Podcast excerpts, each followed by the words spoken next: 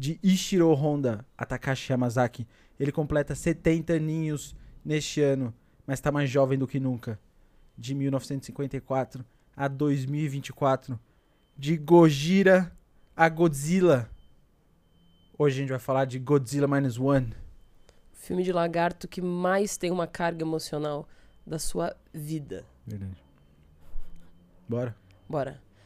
Eu sou a Manu. Verdade. Esqueci de apresentar a gente. É, eu sou o Vince. E eu sou a Manu. e... esse é o A Procura do Remake Perfeito.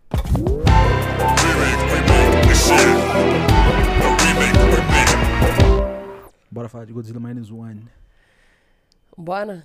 Bora é... falar do filme que fez nós dois chorar no cinema e sair do... Gente, vocês não têm ideia do que foi não sair sei. do cinema. Não sei do que você tá falando.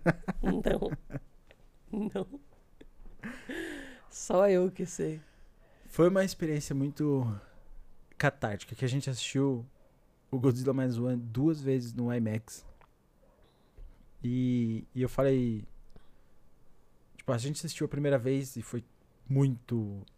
Acho que é o som do IMAX, é o, a imagem, é tudo é. isso que tava em cima ali da gente e, e a história e tudo mais. Então acho que teve uma hora do filme que eu tava assim, meu Deus do céu, sabe? Eu não conseguia controlar mais, tipo, o que eu tava sentindo e vendo tudo aquilo e maravilhado com tudo aquilo que eu tava vendo.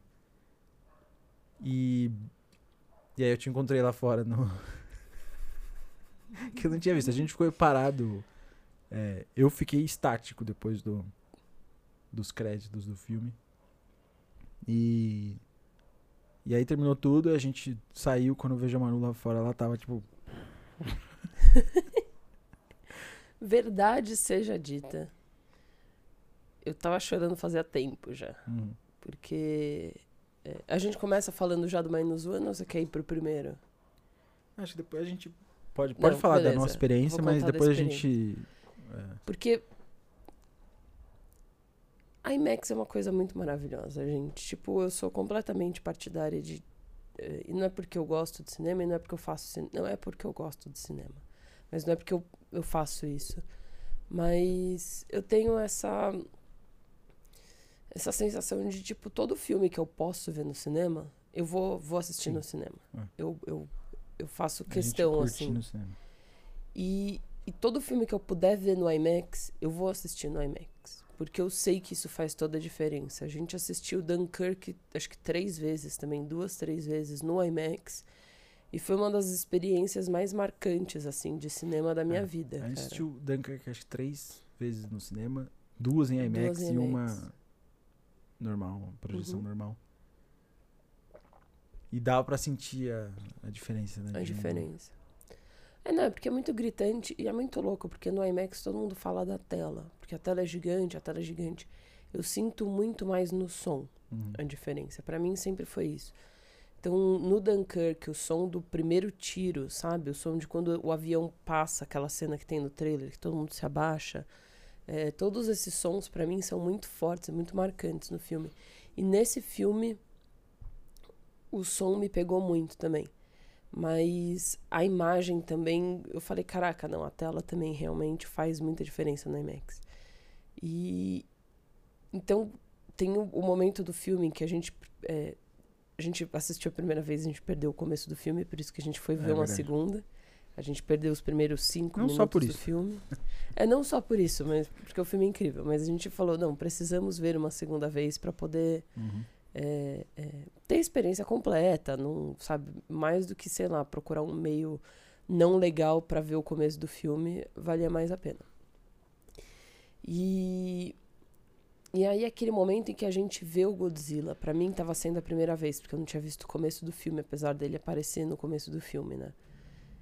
E que ele ele sai do da água e, e, tudo bem, ele tá já atacando todo mundo, não sei o que lá, mas quando ele ataca, acho que é o Takao, né? O navio de guerra gigante que tá vindo Nossa. de Singapura.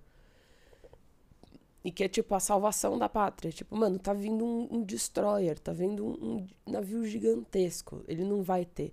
E aí, quando ele tá para matar todo mundo lá do barquinho pequenininho de madeira, que tá o nosso principal e tá uma galera importante pro filme, né? Aí ele começa. Pum, pum, pum, toma três, quatro bombas na cara, assim.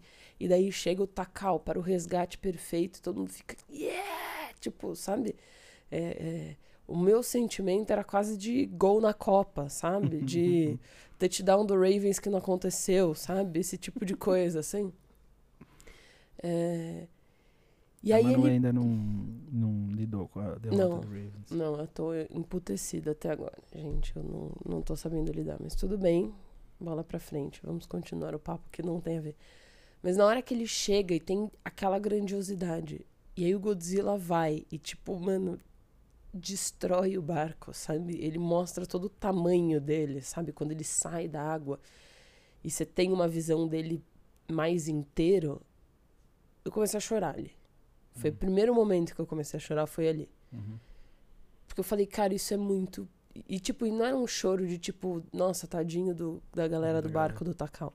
Não, é um, é um choro que eu tinha tido uma vez ano passado. Eu falei, gente, tá muito recorrente isso, que ótimo porque os filmes estão me tocando mais do que talvez um pouco atrás. Mas porque a primeira vez que isso aconteceu foi no Tudo em Todo Lugar ao mesmo tempo, a primeira vez que eu assisti também no cinema. Eu, três momentos, chorei falando: caralho, isso é cinema. É por isso que eu faço o que eu faço. E, e aí, esse filme, esse foi o primeiro momento que aconteceu isso, e que eu, tipo, mano, eu, eu chorava assim, e de emoção de estar tá vendo uma coisa tão grandiosa, tão tão impactante, sabe? Que era aquilo e que é essa, sei lá, quebra de, de expectativa, que é... Uhum. Que assim, eu não achei que ele ia ganhar do Godzilla, porque eu vi o original. A gente viu o original antes. E eu não achei que ia ganhar do Godzilla porque, né, o Godzilla é, é o, é o protagonista do assim, filme ali, de certa forma, fazer... ele não ia morrer com 30 minutos. É, não, mas fazer esse podcast também não sei você, se a sua experiência de ver filme mudou um pouco. Não no sentido de, tipo, por que, que eu vou falar no podcast, tá ligado? Mas, assim, uhum. assim, esse, esse filme, tipo, sendo remake, então ele já muda.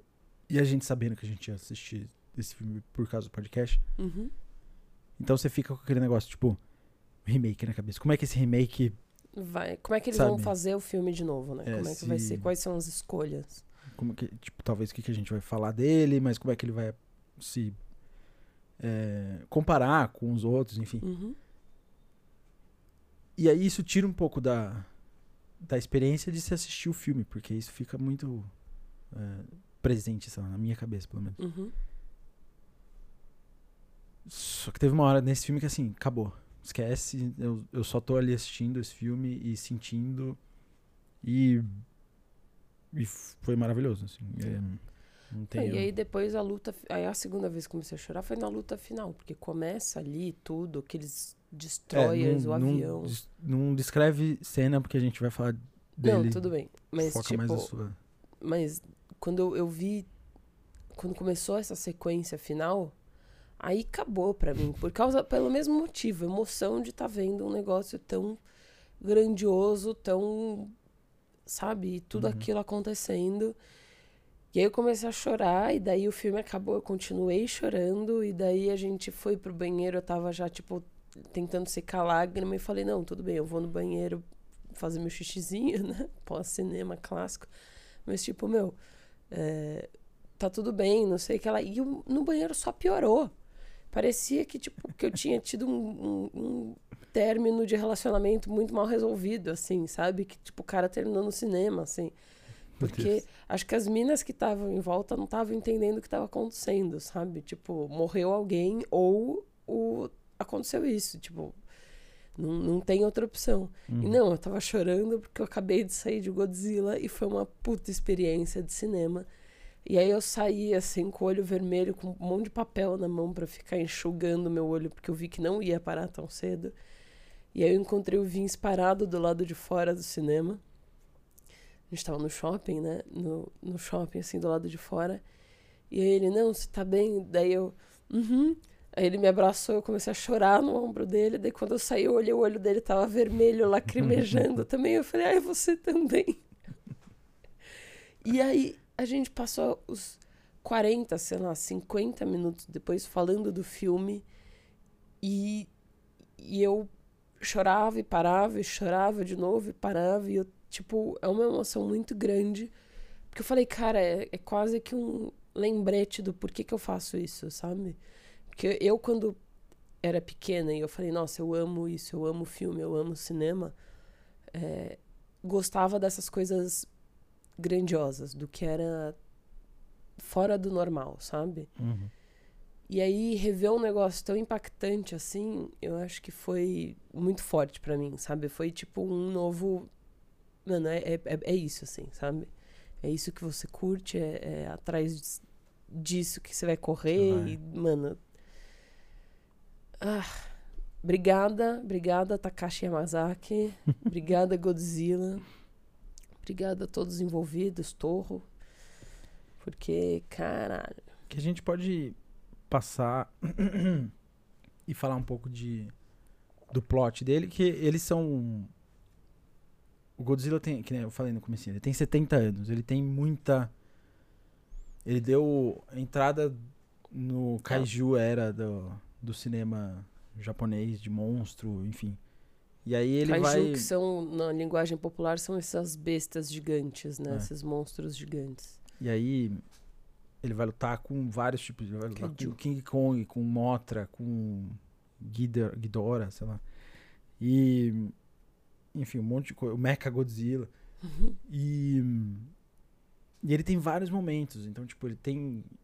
Ele fica mais infantil, ele fica mais sério. E aí tem o Shin Godzilla, tem a versão americana. Tem uma porrada de Godzilla falando de, tipo, muitas coisas diferentes do Shin Godzilla, que é. Assim, são vários remakes de Godzilla. Se vocês quiserem que a gente faça algum outro fala Godzilla, pra fala pra gente. E. Mas Shin Godzilla, por exemplo, é mais recente. Um, o, os Godzilla americanos não tem nada a ver muito com o, o, tema. Até porque a gente pode entrar mais nisso assim. Uhum.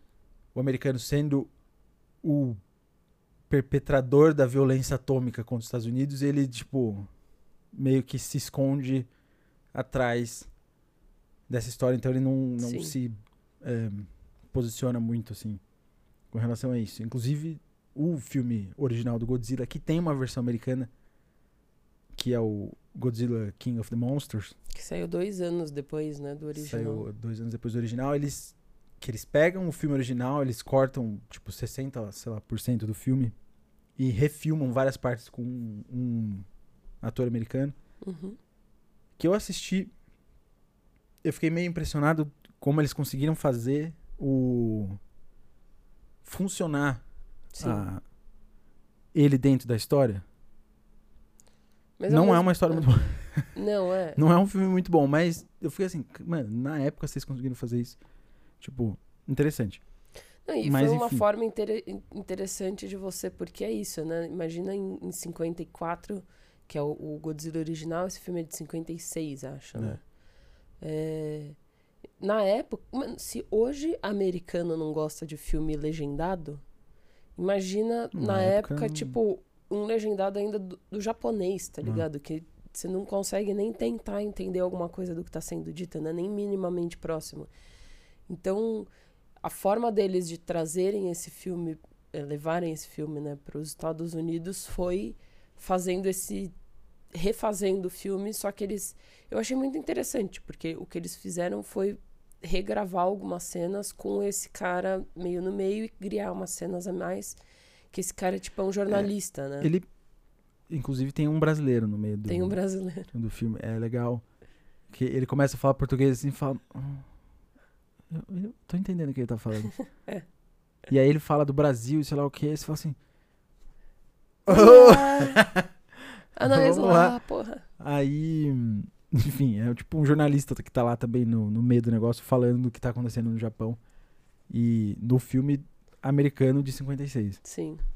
Mas Só não é dele não... que a gente veio falar. É, não é dele que a gente veio. Mas, tipo, ele Mas é interessante. Perde todo né? o, aquele sentido que o filme original tava dando, entendeu? É, ele É, vira um filme de monstro. O ele um filme filme original, ele tem outro teor, né? Ele E é um aí, filme de monstro. É engraçado que é aquele negócio que tipo, acontece que às vezes o remake influencia o próprio filme, porque ele chama Gojira, e aí o- esse filme americano vai dar o nome dele de Godzilla, King Uhum. of the Monsters, e aí o japonês vai ver aquilo e vai falar assim, ele traz esse filme pro Japão, e aí ele vira o Godzilla. Ele deixa de ser Gojira e vira Godzilla de fato, e King of the Monsters ele ganha esse apelido, esse é, essa categorização dele quase. Uhum. E aí ele começa a lutar contra os monstros e tal. Então, tipo, interessante por conta do que ele acabou proporcionando pro, pra, Pra franquia, franquia, Godzilla, né? Mas de exploração de sentido, essas coisas assim que você tem no, no original, ele tá muito mais vazio. Ele quase não Uhum. fala de do Dos problemas nucleares, né? é, do que causou a vinda do Godzilla, o que, que o Godzilla meio que representa ali, né? Uhum. E Porque E aí esse Godzilla Minus One, ele vai retornar às origens mesmo, assim. Ele vai ser lá Tóquio no, no pós-guerra, Uhum. como era mais ou menos o, o original, porque o original ele já tá nos anos 50 e pouco, Esse é mais imediato, né? e esse é um pouquinho mais imediato. Ele vai ser, tipo, o original ele tá meio que lá falando depois do... Porque ele pega, no comecinho do filme, ele tem aquela cena do, dos marinheiros lá, né, dos pescadores, Uhum. que eles veem uma, tipo, alguma coisa explodindo na frente dele. E é um fato que aconteceu no Japão de, de verdade, que é um. Acho que era um, uma embarcação que chamava Lucky Dragon 5. É. Lucky E. Dragon Number 5. Lucky Dragon number 5? Uhum. O barco, e aí, né? O barco. E aí eles. Dá pra você ver o barco hoje, eles ainda têm lá. Mas eles, tipo, os americanos estavam fazendo um teste de bomba de hidrogênio nas ilhas Bikini, Uhum. alguma coisa assim. E aí eles não tinham noção do raio do negócio. Foi muito maior o raio de explosão disso do que o, eles imaginavam que seria. E esses Ah. caras que estavam tipo, pescando a quilômetros de distância ainda tomaram. né, Eu tava lendo Efeito que de os caras radiação. achavam que era tipo 10 vezes mais. Eles achavam que ia ser 10 vezes maior do que uma bomba atômica, o raio de explosão. E aí, sei lá, alguma coisa que tinha lá que eles acharam que não ia reagir, reagiu e foi tipo 400 vezes maior, um negócio assim, sabe? Então, tipo, passou muito das contas deles, né? É. E, e absurdo, tipo, o E- Japão que já tinha sofrido com a, uma bomba, duas bombas atômicas. Sim. Agora, de novo, volta, tipo, essa é, ansiedade sobre a aniquilação atômica do, do país, da população deles. Uhum. E isso volta, tipo, muito forte com é, essa vontade do Ishiro Honda de fazer um filme que eles acabam trazendo o Godzilla e toda essa coisa, essa temática é, escondida, entre aspas, dentro do, do Godzilla e essa crítica e essa vontade de explorar sobre esse assunto e sobre o cientista e o papel do cientista na sociedade e tudo mais. É muito legal assistir o filme original. Sim. É muito legal, porque como eles fizeram, o Meu, Godzilla é, é bem diferente, é tipo. Mas é, é bonito, tá ligado? É- eu não sei, eu, eu amo esses filmes, então. Eu acho que, tipo, a gente tá fazendo esse meio podcast também quase como uma desculpa pra gente ver um monte de filme antigo. É pra gente poder ver e poder falar e quem E- sabe fazer alguém se interessar por isso. Sim. Ainda mais o Gojira que querendo ou não, pra quem, não vou falar pra quem gosta de cinema, porque é isso, né? Não é porque você gosta de cinema que você vai gostar de um filme de ficção científica, um filme é, mas ele é um filme clássico, né? Tipo, a gente não tinha visto, sabe-se lá como, porque tem tudo que a gente gosta num filme só e a gente não tinha visto ainda. Mas é um filme que muita gente já viu, né? Então, é, se a gente conseguir fazer alguém se interessar por ver pela primeira vez, como foi a gente, Ou você revisitar, Acaba né? vendo muita Porque é coisa muito dele, porque, tipo. Eu nunca tinha assistido o filme inteiro. Já tinha visto várias cenas, várias sequências do filme, vários momentos que acabaram quase sendo o filme inteiro, tirando é, partes mais de exploração, tipo, emocional. emocional, pessoal dos personagens. Uhum. E. E mesmo isso é muito legal no filme, né? E aí. Enfim, a gente pode falar mais, tipo. O Godzilla, só dando esse panorama então do Godzilla original pra gente, tipo, poder falar mais do Minus One. Ele faz esse, tipo, essa exploração atômica. O cinema do Japão naquela época, acho que talvez a gente tenha falado um pouquinho no, do, do Yojimbo. Uhum. Que ele ainda sofria. Ainda não. Tinha, tipo. Ele sofria censura porque o, o órgão americano, quando tava lá, ele ficava, tipo, censurando, não deixando os japoneses falar de filme que fossem minimamente patriotas ou é, falassem, tipo, criticassem o, o regime, o, o governo americano e o que uhum. eles fizeram. E então eles só podiam fazer, tipo, alguns tipos de filmes e tal. Depois que eles foram embora, ainda resistia, existia uma resistência de fazer filmes assim. E Godzilla acho que é quase um dos primeiros que, tipo, estão ali é, comentando sobre isso, sabe? Não é, é, o primeiro, mas ele é um dos e, primeiros e que está falando sobre isso, Segunda né? Guerra. É, e, exato. e sobre é, o Japão e medo nuclear e tal. É, porque é isso, né? Ele, o, o, Japão passou por vários momentos do cinema, né? Porque quando antes tinha uma certa liberdade para fazer filme, aí é, quando tinha um imperador, né? Também, aí entrou na Segunda Guerra e aí virou só filme nacionalista, era propaganda de guerra, propaganda de guerra. Quando terminou, os americanos ocuparam. É, o, os, o, os, americanos ocuparam o, o, Japão, né? Fizeram base lá tudo. E aí é isso, eles queimavam todos os filmes de, é, de Daigeki, que são os filmes de época do Japão, principalmente filme de samurai. Tipo, então, muita coisa se perdeu. Você não podia produzir. E você não podia produzir nada que fosse patriótico Patriota, sei lá, que são esses filmes de, de samurai que estão, tipo, elevando, olha como é a cultura, o tradicionalismo no Japão. E você também não podia falar da guerra. Então, o que eles podiam fazer eram os Gendageki, né, que são os filmes de, de, de cotidiano, sabe? Os filmes que falam sobre o cotidiano. O Ozu, é, o Ozu fazia muito o Gendageki. Uhum. E, e, assim, é, você fazer um filme de monstro que tá, tipo, falando sobre a crítica e fazendo, sabe, tipo, criticando, é, trazendo à tona esses temas, não sei se será algo novo, tá ligado? Porque eles estão, obviamente, tipo, é, o, esqueci o nome do, do cara que faz os efeitos especiais, mas ele, que depois vai criar Ultraman e tal, mas ele era super fã de King Kong, então eles queriam fazer, tipo, um King Kong japonês. Uhum. Ele ficava assistindo, assistindo, reassistindo King Kong e fazendo, tipo, uma engenharia reversa para tentar fazer, tipo, um né? monstro que fosse daquele jeito.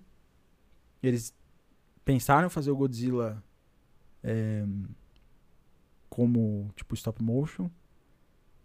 E aí o estúdio meio que falou, mano, vai demorar, tipo, anos pra gente terminar esse filme. Se a gente fizer isso, não, não vai rolar. Esse filme uhum. tem que sair esse ano. E aí eles colocaram, tipo, o homem dentro da roupa e fizeram todo o jeito que eles fizeram, com perspectiva forçada, maquete e tal. E. Que, mano, eu acho que realmente ficou. Não sei se mais legal, entendeu? Mas é, é muito. É gostoso, tipo. Na medida do possível, como fã do cinema, assistir esse filme e ver esses aspectos técnicos dele, assim. Você falar, cara, eles estavam fazendo isso lá atrás, mano, que animal, eu queria muito fazer isso hoje, sabe? É, a gente é louco da maquete, né? A gente fez o, a série nossa que tá editando agora. Mas a nossa série do monstro, a gente em alguns, vários momentos pensou no uso de maquete. É, evoluindo para a segunda, terceira temporada, quem sabe não hum. venha uma maquetinha. Mas ter miniatura eu acho muito legal. E foi muito é gostoso é assistir o filme. Eu sabia que tinha a questão de miniatura, né? Uhum. Mas, diferente de você que já tinha visto muita coisa do filme, o máximo de Godzilla que eu tinha visto em ação, em cena, era naquele desenho Os Anjinhos, que tinha um Godzillinha com aquela crininha vermelha. Então, é. E acabou, entendeu? tipo, verdinho. E era isso, assim. E eu sempre. Mas a gente assistiu Motra, a gente assistiu outros é. filmes que tinham kaijus e que eu achei muito foda, mas a gente, sei lá, por alguma razão não tinha não assistido tinha Godzilla ainda, né? Mas eu já tinha uma mentalidade, assim, um, uma criado uma lenda na minha cabeça. E ver o filme foi muito gostoso porque deu uma, muito, uma profundidade para essa lenda, uhum. sabe? Uhum. Antes de mais nada. E, e ver a, rea a, realização com maquete, essas coisas, eu, é, eu amo efeito especial. E eu lembrei da faculdade de quando a gente aprende a aula de trucagem que são esses efeitos especiais práticos, sabe? Uhum. Então, assistindo o filme, eu ficava, nossa, eles devem estar tá usando um negócio em cima da lente aqui, é, colocando outro plano em cima da lente aqui, nossa, construiu assim, construiu assado, botou a... Quando você vê o, o helicópterozinho na Ilha Oda nossa, lá, é. Que a, tá ele todo destruidinho assim, só que eu falo, cara, o nível de detalhe, a qualidade dessas Hoje, miniaturas é vê, muito incrível. Hoje a gente vê e você sabe que é miniatura. Só que assim, mesmo assim, é, é muito legal. Tipo, Sim. se você não tem, talvez, esse apreço por. Putz, olha que legal que eles estão fazendo. Você vai falar, oh, que podre, né, mano? Óbvio que isso aí não é, de, não é verdade. Mas, mano, Mas, em 54, essa então, coisa mais sabe, realista você, tipo, colocar tinha, isso mano. em perspectiva, assim. É, deixa eu só dar um, um pause, assim, porque a gente tá filmando, fazendo tudo aqui, nós. E aí. Só verifique se a câmera. Aqui tá rodando. Tá rodando, tá tudo certo. Tá. Então vamos embora. Porque aí. Eu te aviso se parar, eu tô é, de olho nisso. E aí. O, o Tem... Tipo, eu queria te perguntar assim. É, você comentou desse Godzilla, quem que era esse Godzilla? Porque o Godzilla ele tá muito presente na, na vida. A gente tá, sei lá, 30 minutos falando, a gente não falou do filme. Uhum. Mas. é, ele tá muito presente na vida acho que de todo mundo, tá ligado? Você meio que sabe Godzilla, tipo, você o que que é? faz a imagem dele. Né? Uhum. Mas, tipo, qual que é o, qual era o seu Godzilla, seu primeiro Godzilla, seu... Era esse. Era esse, assim. Dos anjinhos, o Godzilla que cuspia fogo, sei lá, e que era, eu não sei se era, eu não lembro, eu, tipo, do, do papel dele no desenho.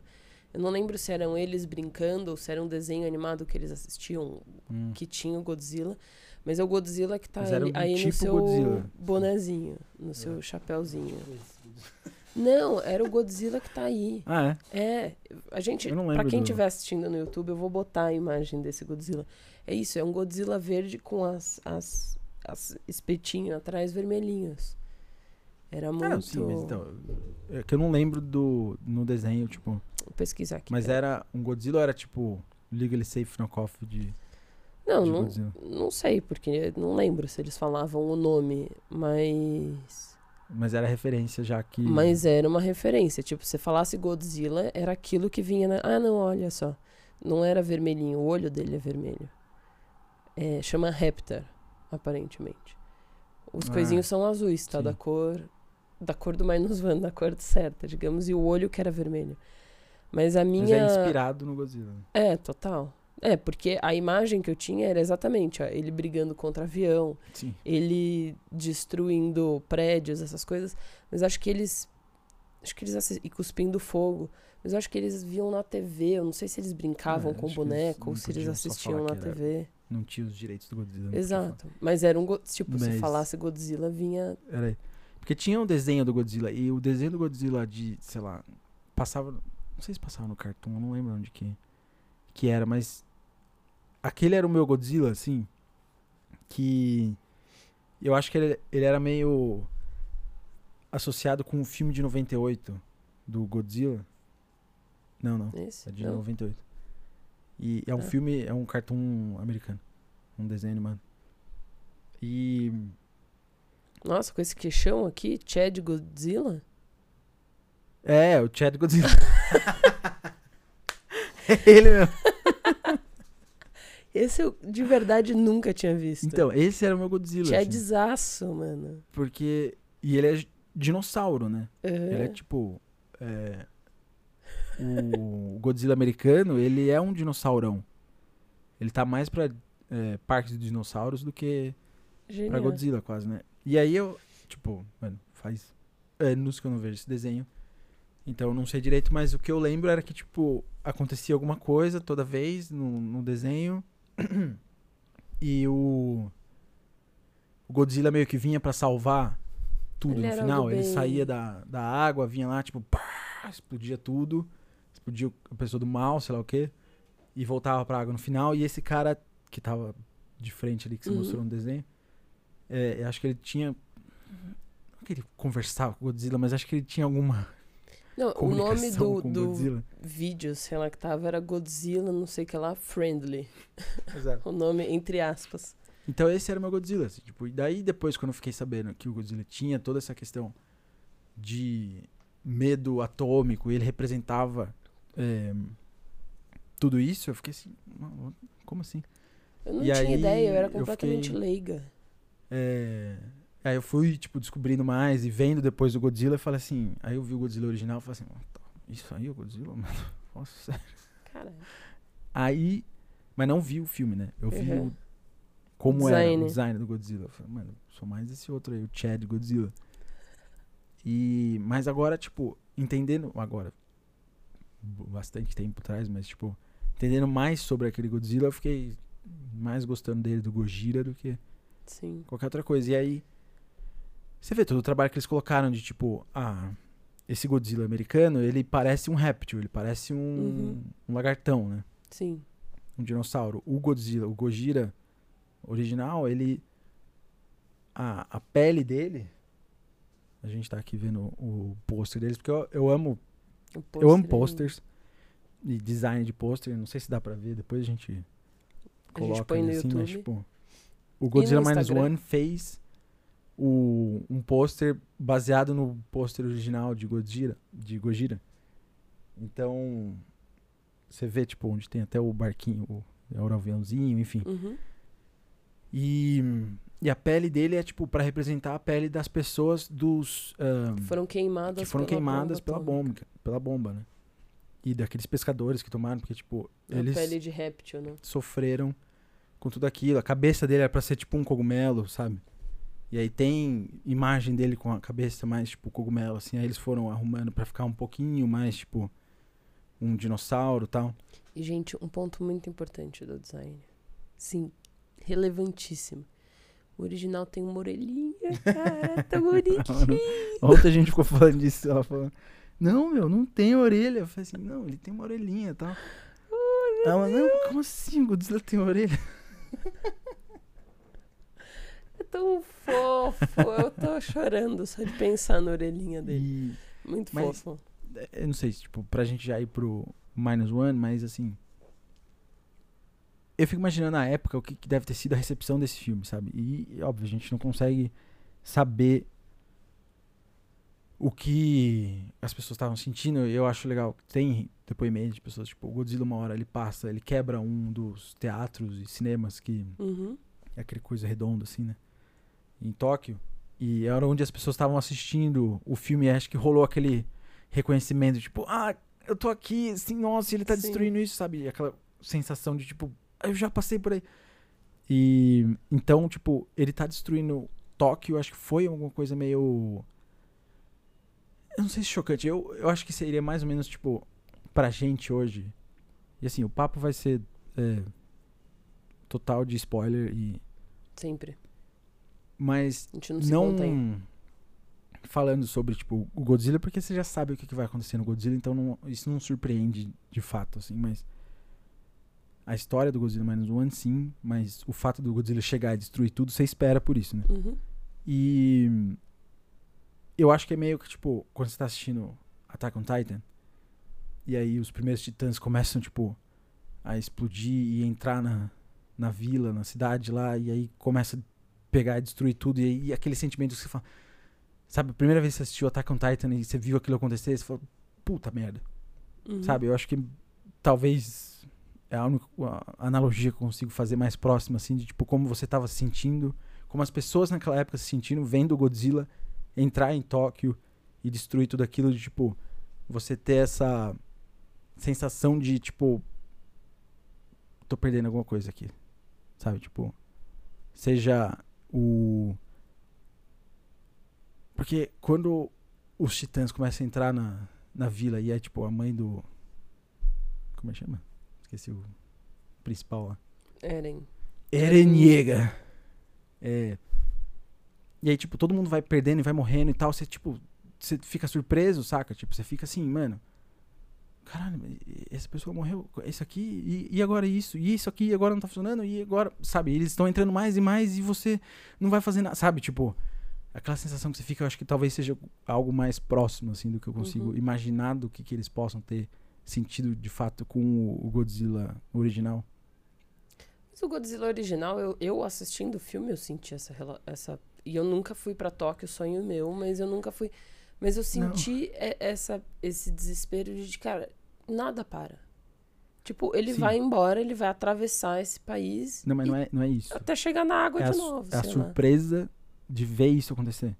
Eu não sei se não eu tô a sentimento- analogia, na real. Então, é, sei lá, não é, não, não é o sentimento. Porque eu acho lindo, entre aspas, tipo, você vê isso, porque é quase uma representação do que é uma explosão de uma bomba, assim, da destruição da cidade em slow motion. Em vez dela acontecer, tipo, instantaneamente, igual seria uma bomba atômica, assim, você tá vendo ela indo e destruindo mais coisas, destruindo. É quase essa bomba explodindo e destruindo coisas em slow motion dentro do, do filme, que é o Godzilla ali, destruindo as coisas e vindo, e chegando, e saindo e voltando. Por isso que ele vem, sei lá, duas vezes, três, sabe?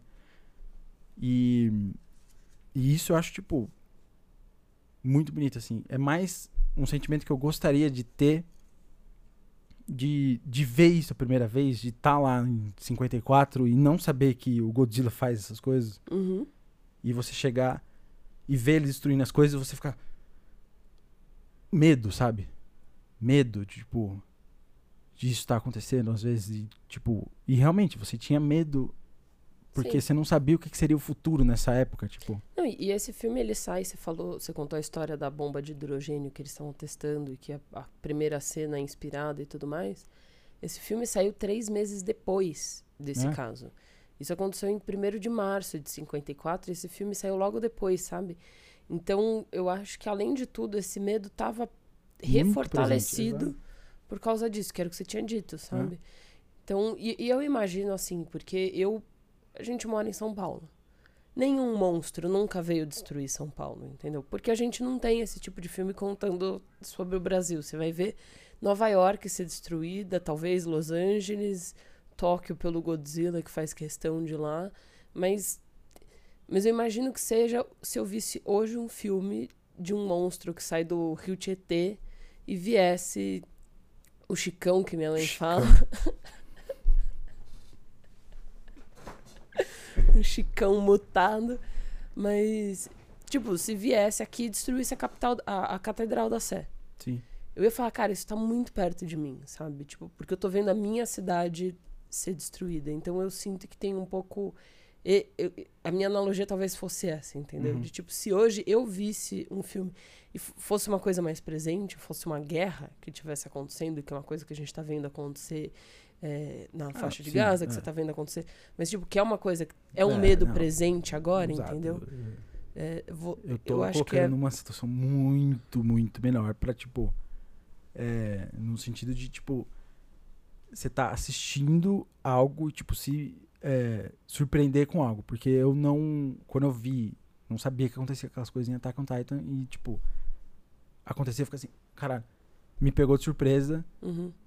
Não esperava isso acontecer agora assim. Sabe? Achei que isso aqui era mal seguro. Sim. É meio que. Jujutsu, segunda Hum. temporada. Shibuya, não é segura. E. sabe, mas, Mas- tipo, exato. Aí você escalar isso, assim, é, Uhum. é muito mais. Mas, mas uma coisa que eu, eu, eu. Falando dessa questão toda ainda da. Desse medo da bomba, dessa coisa reforçada por esse caso que teve da bomba de hidrogênio. E que o próprio Godira, no, no filme, eles falam, né? Ah, ele tá acontecendo por causa dos testes de bomba de hidrogênio. Tanto que Uhum. no final, é, o, o professor, o paleontólogo, né? O doutor é, Yamane, Yeah, mano. ele fala assim, né? Ah, eu não acho que o Godzilla era o último da sua espécie. Se continuarem fazendo teste nuclear, um dia, em algum lugar do mundo, outro Godzilla pode aparecer. E, Nossa, e um, ele deixa, ele deixa isso lá, sabe? E é isso. Esse, e eu acho legal porque ele expande um pouco esse, o terror nuclear, entendeu? Hum, Porque aqui tá acontecendo em Tóquio, porque o Japão foi alvo de duas bombas nucleares, porque a gente acabou de ser semi-alvo, esbarrou na gente de novo uma bomba de hidrogênio, que é muito mais potente. É, é, e quando que isso vai parar? E, só que é isso, não é só aqui que isso pode acontecer, sabe? Pode acontecer no mundo. Então, se não parar, o Godzilla vai passar por outros lugares, sabe? Sim. Se você. Então, eu, eu acho legal que eles expandem, sabe? É um filme muito que acontece dentro de um círculo ali, mas que no final ele expande. E um, que você pode fazer a franquia no país que você quiser. Sim. Que, que tenha é, coisa nuclear. Ele pode representar muita coisa, né? E... Pode. Mas, mas eu gosto muito do primeiro filme, do original, porque eu, eu gosto. Para mim foi uma surpresa o tema nuclear. Porque eu não sabia disso. É o que eu tô falando, eu não sabia não nada, de, nada Godzilla. Godzilla. Não. Meu Deus. Eu sabia que ele aparecia nos Anjinhos e que tinha filme dele lutando contra a Motra, contra outras coisas, o King uhum. Kong. Mas eu Você nunca. Sabia só literalmente da figura do Godzilla, assim, é, assim, nada sobre... Basicamente, eu não sabia da representatividade dele, de nada disso. Então, para mim, foi. É, é muito gostoso. Tipo, é a pior palavra possível, mas é o que foi, assim, sabe? Tipo, ver que ele tinha uma profundidade muito maior do que um monstro derrubando o prédio. Que, tipo, desculpa, se fosse só ele derrubando o prédio, eu ia achar o máximo já. Porque é muito da hora de ver ele soltando o bafo dele, derretendo as torres e fazendo não sei o é que lá. Perfeito, e, tipo, né? e tudo aquilo é muito da hora de ver, sabe? Mas mas saber dessa carga toda emocional que tem por trás elevou muito a experiência, sabe? Uhum. Então, eh, acho que isso foi muito legal para mim, sabe? E... Tipo. E eu adoro dinossauro, cara. Então, quando você Sim, bota um, um bicho que é basicamente um dinossauro. e que uma coisa muito legal, porque você tava falando do Chad Godzilla lá do desenho que você assistia, que era americano. É... E aí tem outra coisa para levantar, outro assunto para levantar sobre isso, mas ele é o que você falou, ele parece o Tiranossauro Rex uhum. levado à 19 potência, né? Tipo, e com é. Chadzão. Aqui, o original é um cara vestido de, de um réptil, né? Então ele tem uma forma mais humana, ele tem, tipo, quase uma pancinha, ele tem umas tetinhas, digamos assim, sabe? Mas ele tem uma forma mais humanoide. E eu adoro que o, o, o remake, Nossa, o Minus One, mano. manteve isso. Eu ia falar isso. Tipo, o Minus One, para, ele é tipo todo de VFX, ele é todo CGI. Uhum. Mais de efeitos especiais, mas tipo. Mano, fisicamente parece que tem alguém dentro do Godzilla, é. tipo, mexendo ele, como se tivesse a fantasia do Godzilla. Exato. Eu ficar olhando Só isso que é assim, super realista ao mesmo tempo, né? Você não tem é. aquele sentimento. Que eu li em algum lugar falando assim, cara, o que a galera entendeu é que o Godzilla precisa se mexer devagar. Uhum. Essa é a questão dele. Tipo, ele não precisa ser rápido. Ele pode se mexer, que é o que acontecia no primeiro. Né? Ele se mexia super devagar.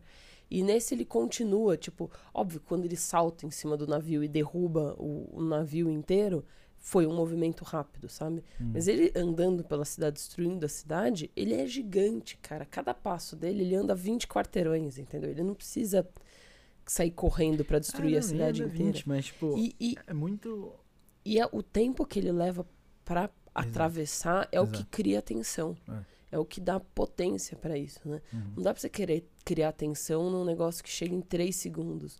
Você precisa dar tempo para ten pra tensão, pro suspense se alongar, se prolongar. Então, quando você vê a cena, eu adoro a cena dos.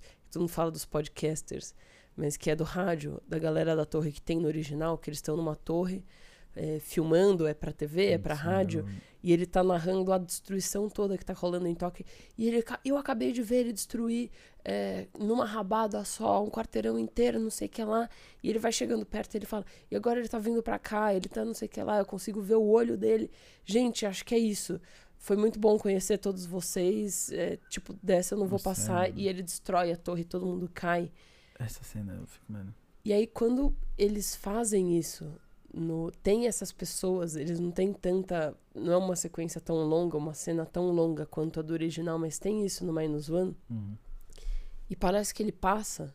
Ele não vai em direção e derruba aquele lugar, né? É. Ele passa por lá, mas você vai gerando atenção, porque você tá vendo eles, você tá vendo ele se aproximar e destruir o teatro ali num canto, e destruir um outro prédio na outra esquina, destruir a terceira esquina, e essa esquina parece que vai passar tipo, batido, só que ele pisa no, na base do prédio os caras. E a tensão tipo, que isso gera, sabe? Você falar, vê se você sabe. É, eu ia falar dessa cena. Mesmo se você não sabe, né? Porque essa é uma das minhas cenas prediletas, assim, do filme. Mas, tipo, a gente vai falar disso mais pra frente. No original ou do. Nos dois. Tá. E aí, porque o. No Minus One, é, cara, é a impessoalidade do, do Godzilla, assim, de. Ele não se. É, ele vê. Ele não vê pessoas. Sabe? E, e eles estão ali falando em cima do prédio e tal, e alguma coisa. E ele não chega ali no prédio e fala, ah, vou matar você. Ele é o pé dele que esbarra na base do prédio que faz isso. Tipo, é, é tão impessoal. E, e ele é assim, tão assim. Tipo, é uma bomba atômica, entendeu? Se eu é chuto um uma base chega... de prédio daquele jeito, meu dedinho vai pro saco, entendeu? Ele nem sente. O não, pezão é dele ali derruba o negócio Mas, inteiro. Tipo, ele. Ele, assim, nem viu. sabe? É tão banal quase. O jeito que ele mata, tipo, o jeito que ele destrói a coisa. Que essa cena me deixou assim.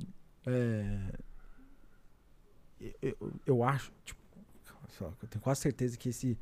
Dire, o diretor desse filme é, é fenômeno, do Minus One. Uhum. E do original também. Mas é, ter incluído essa cena desse jeito foi tipo, mano, parabéns, toma aqui seu Oscar já, porque. sabe, ela diz tanto assim sobre o que é a destruição, o que, que é a violência de um ataque desse que ele não tá nem aí. Ele não olha pros caras, mano. Não. Ele só vai andando e, tipo, meio que reagindo. Se tem alguma coisa explodindo, ele querendo explodir, ele vai reagir aquilo, mas, tipo. É, ele destruiu a base porque ele esbarrou o prédio dele porque ele tá andando para aquele lado. E assim. É tão banal, sabe? Esse uhum. tipo de uhum. violência, assim, que, cara. É, é, é isso, né? Ele é, destrói. Acho que é a representação ele... de, de uma bomba que quase pode ter. Uhum. É, esse filme, eu fiquei assim, maravilhoso. O. Eu acho que, tipo, tem uma coisa que a gente ter assistido o Godzilla. E a gente vai falar Gojira e Godzilla Minus One, mas, tipo, porque o original chama Gojira. Mas. É, pós Oppenheimer e pós esse, é. tipo. Uh, tema ter voltado e ter, tipo, tá em alta. E, e óbvio, tipo, o mundo a gente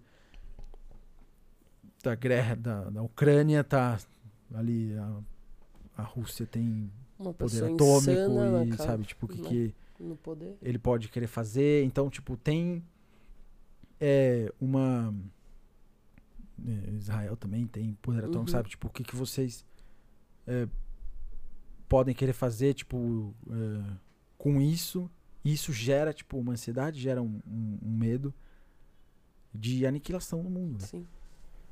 E pós Oppenheimer, de você pegar e falar, cara, o, qual que é o papel do cientista, sabe, nisso tudo aqui, assim. E você vê o Ishiro Honda trazendo aquilo pro Gojira em 54 com o, o doutor Serizawa, né? Serizawa. Que ele tem, ele des desenvolve uma arma que é o Oxygen Destroyer, o destruidor de oxigênio. E é um negócio que você coloca na água, ele destrói todo o oxigênio da água, ele mata todo tipo de vida que existe ali. Uhum. E. Só que ele tem essa arma durante o filme e ele não usa. Ele não quer usar aquilo porque ele sabe que aquilo vai ser usado. A única. É... Que se ele usar esse única... negócio por bem para destruir o Godzilla, depois alguém vai, vai usar pro mal. mal. Mas a, ele só consegue ver até então ela sendo utilizada pelo mal, uhum. para o mal. Porque não tem outra utilidade aquele negócio. Sim. E é muito, tipo, a bomba. Porque ela, tipo, foi criada uma bomba para explodir aquilo. Uhum. Sabe? Depois você pensa assim, tipo, ah, tem energia atômica, tem isso, tem energia nuclear que a gente pode usar para criar. Tá.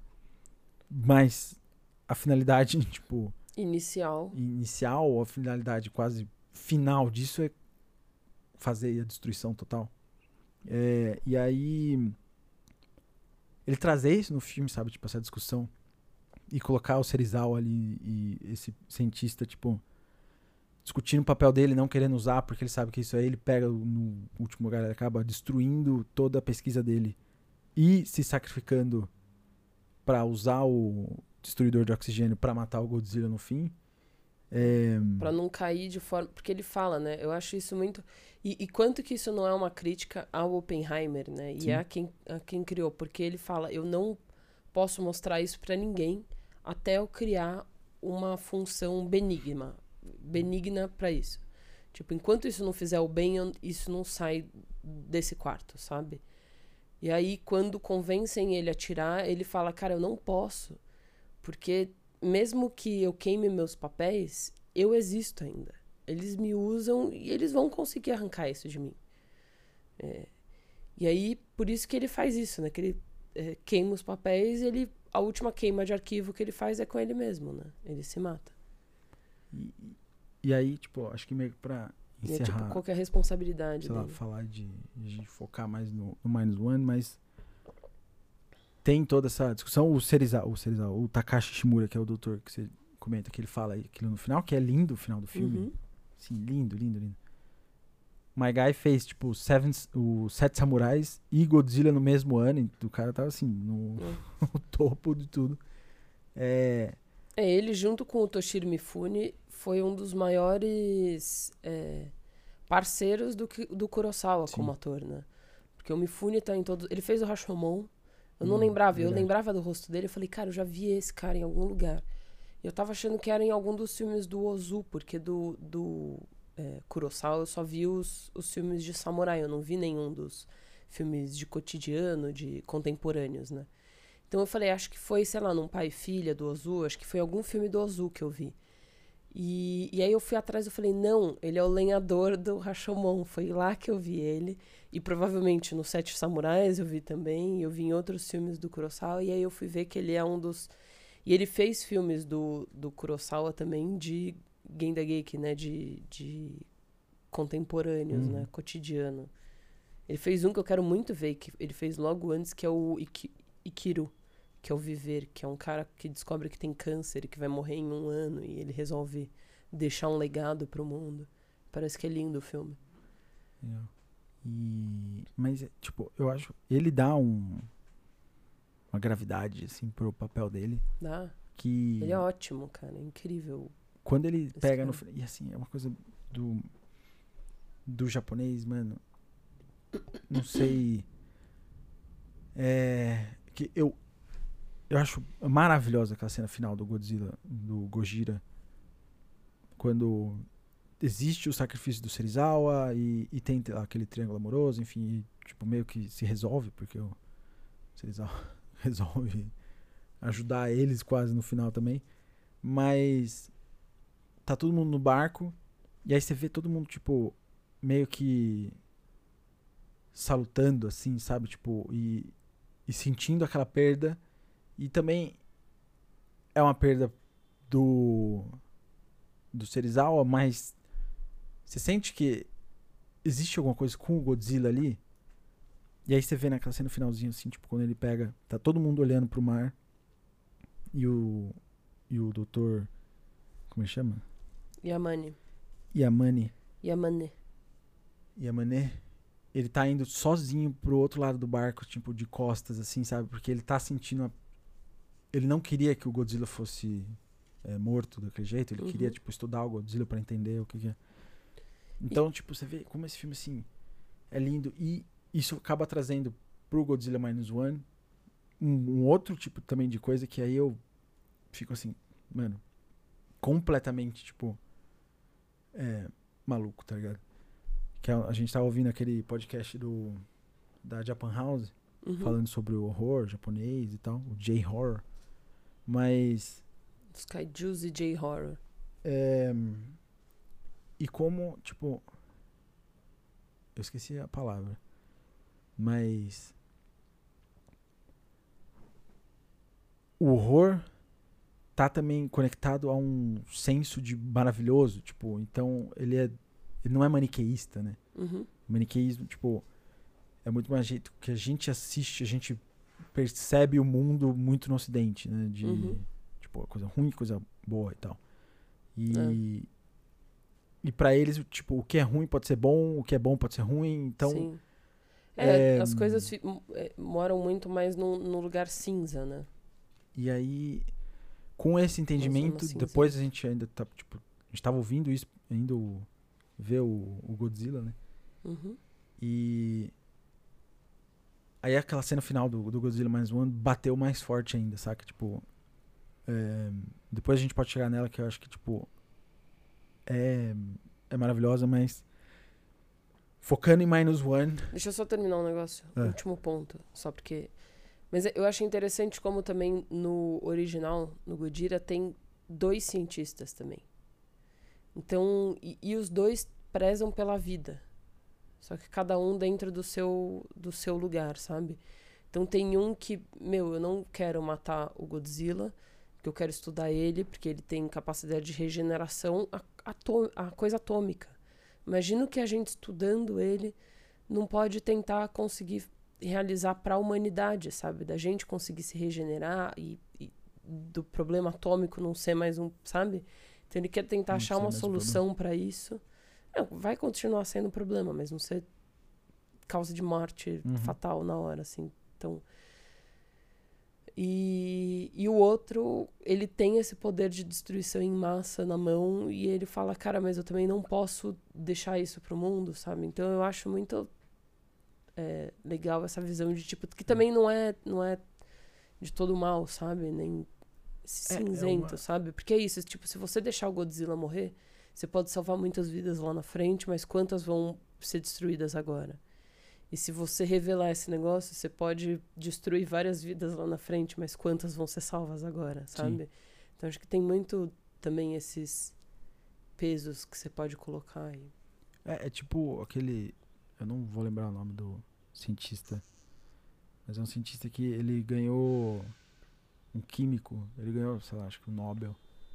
E porque ele foi um cara que conseguiu.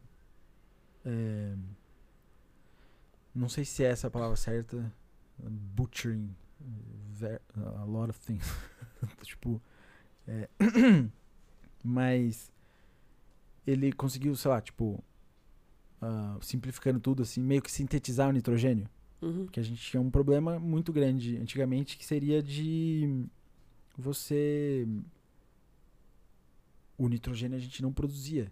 A gente pegava da natureza. E aí ele ia acabar, e aí, tipo, o mundo ia morrer de fome. Era mais ou menos. Sim, mano. Okay, Resumindo, tudo simplificando bem, tudo muito bem. tudo isso aqui assim pra okay. ficar, tipo. Mas. Aí. E era, tipo, um trabalho que feito muito. Um, tipo, intensamente para tentar descobrir como que a gente consegue produzir nitrogênio, assim. Esse cara conseguiu. E eu esqueci o nome dele. E. Você salvou a vida de bilhões de pessoas, milhões de pessoas, porque você conseguiu fazer isso. Agora a gente consegue colocar isso na, na plantação e tal. E agora a gente tem nitrogênio, que é parte importante para gente, gente comer. E, enfim, beleza, maravilha. Primeira Guerra Mundial, o cara foi lá e fez um monte de arma para matar gente, sabe? Tipo, uhum. Porque ele achava que, tipo, se ele fizesse isso, na lógica dele, arma química, arma tipo. Uhum. É, ele. Quanto mais gente ele matasse agora, ele ia terminar a guerra mais cedo. Mano, sabe, tipo, porque aí menos gente ia morrer, sabe, maluco, assim, uhum. tipo. E aí. enfim. É um cara que fez isso, mas também, sabe, tipo. E aí eu acho interessante como o Honda tá fazendo essa, tipo, investigação do da dualidade que é o trabalho de um cientista uhum. quando você está trabalhando nesse é, âmbito, tá ligado? Que você, Sim. tipo. É aquela frase do, do Oppenheimer, tipo, agora eu é, me transformo na morte, o destruidor de mundos. E você fez alguma coisa muito gigantesca. Você mudou literalmente a história da humanidade.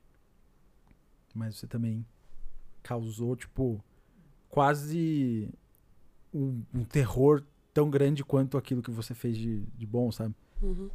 E, e, essa investigação que o, o, Honda faz no, no Godzilla é, tipo, é, é maravilhosa.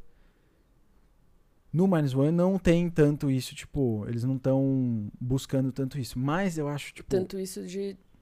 Essa do investigação do, do, do cientista, Sim. o papel do cientista e tal. É tanto que eles sintetizam os dois em um E não tem esse papo de, tipo, a gente precisa estudar o Godzilla. Em momento algum eles passam por isso, por, tipo, pela chance do Godzilla ficar vivo e alguém defender isso. É sempre tipo, mano, a gente precisa acabar com ele o quanto antes, antes que ele destrua tudo que a gente tá conseguindo reconstruir aos poucos. Sim. E. Você quer explicar o título? Por É, que, que chama Minus One? É, é minus one porque Tóquio tava arrasado, o Japão tava arrasado e tipo, você tá arrasado é zero. Você tá no nível zero e você tipo já tá no nível zero e ainda vem o Godzilla e aí você vai pro negativo que ainda tá tipo, aí você vai pro menos um que é mais do que arrasado. É, então eu acho, tipo, interessantíssimo que eles colocam já o Godzilla dois anos depois do fim da guerra, da Segunda Guerra. Não, eles põem no fim da, Um da Segunda Guerra. Porque a primeira Não, aparição dele é no final da guerra, né? Sim. É, ali, mas, tipo, a- o, o grosso do filme, tô falando. Uhum. Já Ah, um sim. ano e meio depois do. Que é Em em 47, 47, que né? ele já aparece, né? E. E associado com os dois, tipo, momentos, assim, que ele. Eu não sei, não, não peguei a data direito, mas, tipo. Quando no comecinho do filme ele aparece o. O nosso piloto. Koichi. o Koichi. Que era pra ser, tipo, um piloto kamikaze e ele aborta a missão dele e vai pra, pra ilha lá de reparo de, de avião. É, é a primeira vez que o Godzilla aparece. Eu acho que tá talvez próximo da do, da explosão das bombas nucleares. É, o que eu entendi quando a gente assistiu é que tinha, deve ter sido tipo pouco depois, porque a, a gente sabe, né, que a guerra acaba logo depois que tem as explosões Sim. que eles fazem em Hiroshima e Nagasaki. É, e ali eles colocam alguma coisa tipo a legenda que aparece é tipo é, dias antes do final da guerra, uma coisa assim. Então deve ter sido pouco depois entre as duas coisas, né? Mas é pós explosão nuclear. É. E, e aí depois a segunda vez que ele aparece é de- na explosão da bomba de, de hidrogênio também. né? Não. É. É em, 40, é em 54 que acontece essa Não sei, explosão. eles fazem, tipo, é na ilha Bikini lá. Eles colocam Hum. exatamente, tipo. Mas o que eu tinha Islands. entendido. É, mas. É, Não eu sei se é a de bomba de hidrogênio, mas é tipo algum outro teste nuclear que foi feito que explodiu tudo. E aí você vê o Godzilla abrindo o olho e voltando, assim, tipo. Ah, nossa, você sabe que eu tinha entendido diferente? O que eu tinha entendido. Agora. Ai, nossa, que pena, vou precisar rever o filme. Tão triste. O que eu tinha entendido é que essa explosão que tinha fora era. Não, não tava acordando, mas estava tentando se livrar dele, entendeu? hum, Que ele tava, tipo, chegando perto deles e aí eles explodiram uma bomba pra fazer ele, tipo, recuar. E aí, tipo, putz, Japão, sinto muito, ele tá voltando aí pro teu lado. Se vira, amigão. Você foi avisado, sabe? Não, não. E não É, que eles sei, tinham tipo, acordado, mas eu não sei, é. é, pode ser, porque é. é Assim, Jogando falando de negócio ali, de, tipo, de remakes. Se você for fazer um remake, faz um remake assim. Você, você- você atualiza tudo que existe no, no filme anterior. Você atualiza, inclusive, tipo, o medo e como você vê essa ansiedade, tipo, nuclear hoje em dia. Porque é muito assim, mano. Acho que naquela época, em 54, existia uma. é, sei lá. Um desejo, ou tipo, uma esperança que os países não teriam mais bombas atômicas, iam, tipo, diminuir o arsenal atômico até não ter mais. E vamos zerar isso, não vamos ter mais. Uhum. Mas hoje a gente já sabe que isso nunca vai acontecer. E, e aí ele atualiza esse medo, falando assim: mano, a gente sabe que isso não vai ser realidade. Então agora vamos lidar com esse fato. E aí ele vai explorar isso durante o filme também, sabe? Uhum. Mas. é, meu celular deu uma vibrada aqui. Mas. Mas eu acho muito interessante como eles atualizam o poder também do Godzilla. Sim. Porque você tem no, no filme. Porque o filme original, ele, ele tá, tá, tá tratando desse medo, como a gente já falou 20 vezes no podcast. E, e quando ele coloca o Godzilla destrói Tóquio, destrói todos aqueles bairros e tudo aquilo, a destruição que ele deixa para trás é baseada em fotos de Hiroshima e Nagasaki. Quando você vê as pessoas no hospital, aquilo é baseado em fotos. Então, é como se estivesse vendo uma reencenação dos hospitais pós Hiroshima Nagasaki. Uhum. Tanto que eu, eu sinto muito o peso da, da de todo mundo, sabe? Que todo mundo sente e que a principal, principal não, a filha do, do, do Yamane, a Emiko, Emiko, que ela sente quando ela tá lá e que é o que eu amei que o que faz ela quebrar é isso, entendeu? Porque quando o Serizawa contou o segredo dele do destruidor de oxigênio para ela, e ele fala: "Mas você não pode contar isso para ninguém?" Óbvio que você sabe que ela vai contar isso para alguém. Só que eu achei que ia ser muito mais rápido, que alguém ia pressionar e ela ia contar. E eu amo a força que ele, eles dão para ela dela não contar. Uhum. Mesmo vendo tudo aquilo acontecer, e quando ela conta, porque ela fala, cara, eu não posso deixar outra bomba continuar explodindo semanalmente no Japão. É quase isso, sabe? Sim. Ela quebra pelo que ela tá vendo ali, sabe? E que é o que faz o Serizawa quebrar depois também. Então, eu acho que isso dá uma força para ela muito boa, muito grande, e que tira ela desse lugar de, tipo, é, é, você tem que. É, você é uma mulher e uma mulher é frágil, então ela vai contar na primeira, sabe? Hum. Eu acho isso muito foda. Mas. Mas o poder do Godzilla é esse bafo quente, né? Que derrete as coisas. Não chega a ser fogo que a gente vê saindo da boca dele, é sempre mais um. Parece um vapor mas que derrete as coisas e põe fogo nas coisas e explode coisa. No no Minus One, ele tem uma bomba dentro dele. Ele tem uma bomba nuclear dentro dele. Quando ele invade é, Ginza lá, Ginza, e ele destrói tudo, e aí os tanques atacam ele e ele dá um basta, jogando aquele raio azul, que, que é muito lindo, porque a gente vê a primeira vez, mas a gente não entende o que está acontecendo. E não forma aquela nuvem toda em cima, porque vem de debaixo da água, né? Mais um raio pro céu, assim. Parece o do Yu Yu Hakusho. O dedinho. Legan. O Legan. Parece o, o Legan, quando ele dá o Legan pra cima, sabe? Uhum. Até. E no segundo, no, no, no, segundo ataque, né, a segunda vez que a gente vê esse poder acontecer, que é quando a gente vê como é que ele se forma e tudo mais, ele dá é uma bomba nuclear acontecendo, tipo, tem tudo, tá ligado? Porque tem a explosão, tem o, o efeito, o choque depois que expulsa tudo e depois puxa tudo de novo.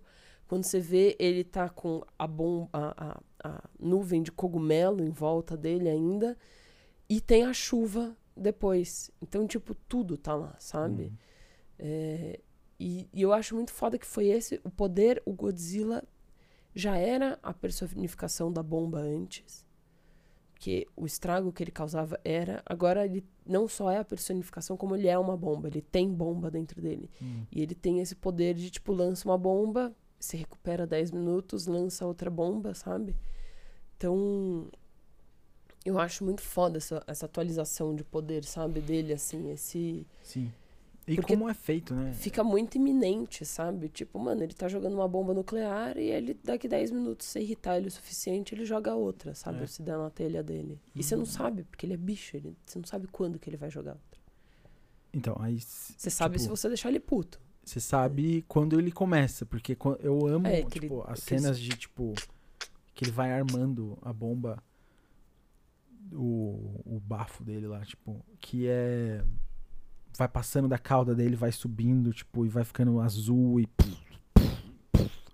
Parece o que alguma coisa vai encaixando, né? Desse filme é muito maravilhoso. Ele é muito. Ele é alto, ele é tipo. A gente tava no cinema de uma, uma hora que tinha uma mulher na nossa frente, assim, ela tava falando com, acho que o filho dela, sei lá. E é... reclamando do som do cinema que tava muito alto. Eu não sei se ela tava reclamando, eu não consegui ouvir, mas tipo, eu só ouvi ela meio que tentando. É, tipo, acontece assim, tá muito alto o som do filme, pá. De repente, tipo, meio que cai tudo. É, fica mais quietinho o filme.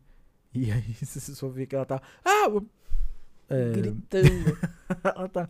Ali que eu percebi que o filme era muito alto mesmo, sabe? Tipo, eu falei, mano. Mas ela, ela tava falando que o filme era alto e depois, quando você vê depois os momentos que tinha cena de, de destruição ou alguma coisa assim, se olhasse pra ela, ela tava tampando o ouvido. Ah, não, ela assistiu o resto do filme tapando o próprio ouvido. E tem gente que gosta. Mas. É. ali, tipo, é isso. Você vê um negócio em IMAX, cara. É, eu não sei se é Dolby o que, que é aquela sala, mas, tipo, é muito pedrada, é muito forte, é muito. Então você vê o Godzilla, tipo, armando essa bomba dele, vai. Pum, vai subindo tudo, você vai subindo na dele. E, E a direção desse ar, filme né? é maravilhosa de como ela vai subindo pelo rabo inteiro. E aí você fala, mano, como é que vocês fizeram esse filme com 15 milhões de dólares? Tipo, É. sendo que tem filme de 200 milhões de dólares, 400 milhões de dólares, que não é tão bonito igual esse filme. Esse filme, ele. É, Eu, eu termina de é, falar, depois eu, tipo, depois eu passo pelo. dá meu ponto. tempo pro, pros artistas fazerem o que eles querem, que é basicamente isso. E Fazer direito. fazer direito, não ficar assim, mano, você tem que entregar já, você tem que entregar, entrega do jeito que você É. que tiver. E e assim, é, eu acho que ele é meio inesperado, sabe, tipo, pra ter entrado na na na briga do Oscar de efeitos especiais, mas eu acho que ele é meio que frontrunner, eu acho que ele já tá meio que liderando essa Eu- é, briga aí, porque assim, você fazer um filme desse, você fazer Tóquio em 45, completamente destruída, você fazer o figurino do filme também é maravilhoso. E Tudo é lindo, mano. O, o production O design production é design desse filme, perfeito, gente. sabe? E o Godzilla, e o Godzilla, tipo, aquele tamanho e tudo mais. E, e, cara, tipo, é real. Eu, eu vejo ele ali assim, eu tô sentindo, mano, assim, mano. É a primeira vez que eu vi alguma coisa do Godzilla que eu fiquei com medo. Eu fiquei com medo, real, assim, de, tipo, aquela cena que você falou do barco, sabe? É uma das cenas favoritas do filme. Uhum. Minhas também. Que é a primeira vez que eles se encontram, primeira vez tirando o- ilha a do- parte de Jurassic Park. Que, quando a primeira vez que o Godzilla aparece nesse filme, eu fiquei muito com a, com a sensação, assistindo a primeira vez, que a gente não viu essa cena, que a gente já pega quando a gente entrou atrasado no filme. Ele a gente tá pegou, ele já tava da no, ilha, né? no barquinho e tal, saindo da ilha. Então a gente não viu essa primeira cena totalmente. E aí, quando eu assisti, eu falei assim, mano, parece meio. é, tubarão, sabe? Você- eles estão ali no barquinho e tal, e aí ele vai chegando Uhum. e, e aquela coisa. você fica... Tem uma coisa de Spielberg aqui, assim, nesse, nesse, nesse cara. E, e aí, assistindo a segunda vez, eu vi essa primeira cena e falei assim: Meu Deus, é Jurassic Park.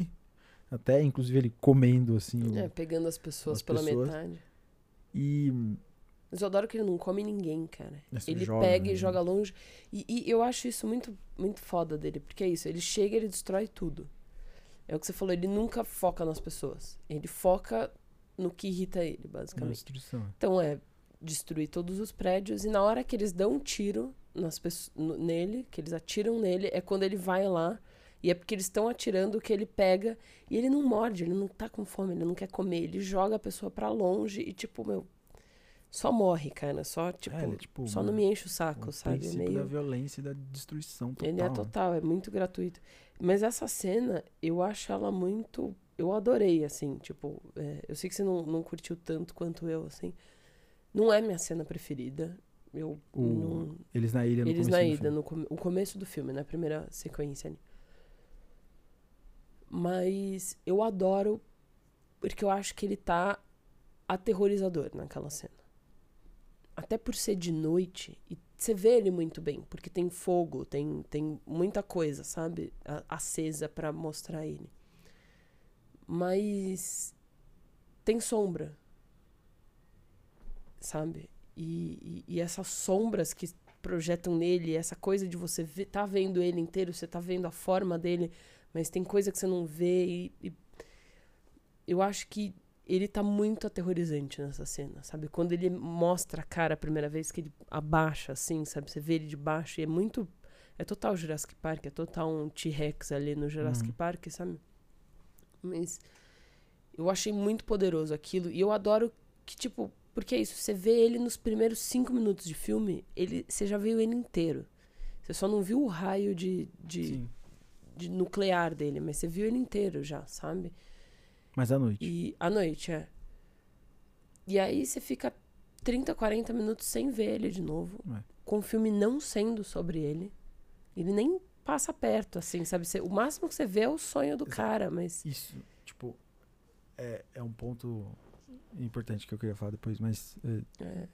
Não, mas era só isso, sabe? Tipo, porque eu acho que é uma cena muito forte dele que já instaura o terror na sua mente, igual ele coloca o terror na mente do, do, do Koichi, tá ligado? isso é tipo uma das coisas impressionantes que eu acho que o, o americano, eu não vi os filmes de 2014, mais recente também, do Godzilla, mas é, eles não sabem muito fazer, que é o drama pessoal. Uhum. ou você não sabe lidar muito, tipo, não é sobre o Godzilla, mas é sobre aquelas pessoas que estão enfrentando o Godzilla. Uhum.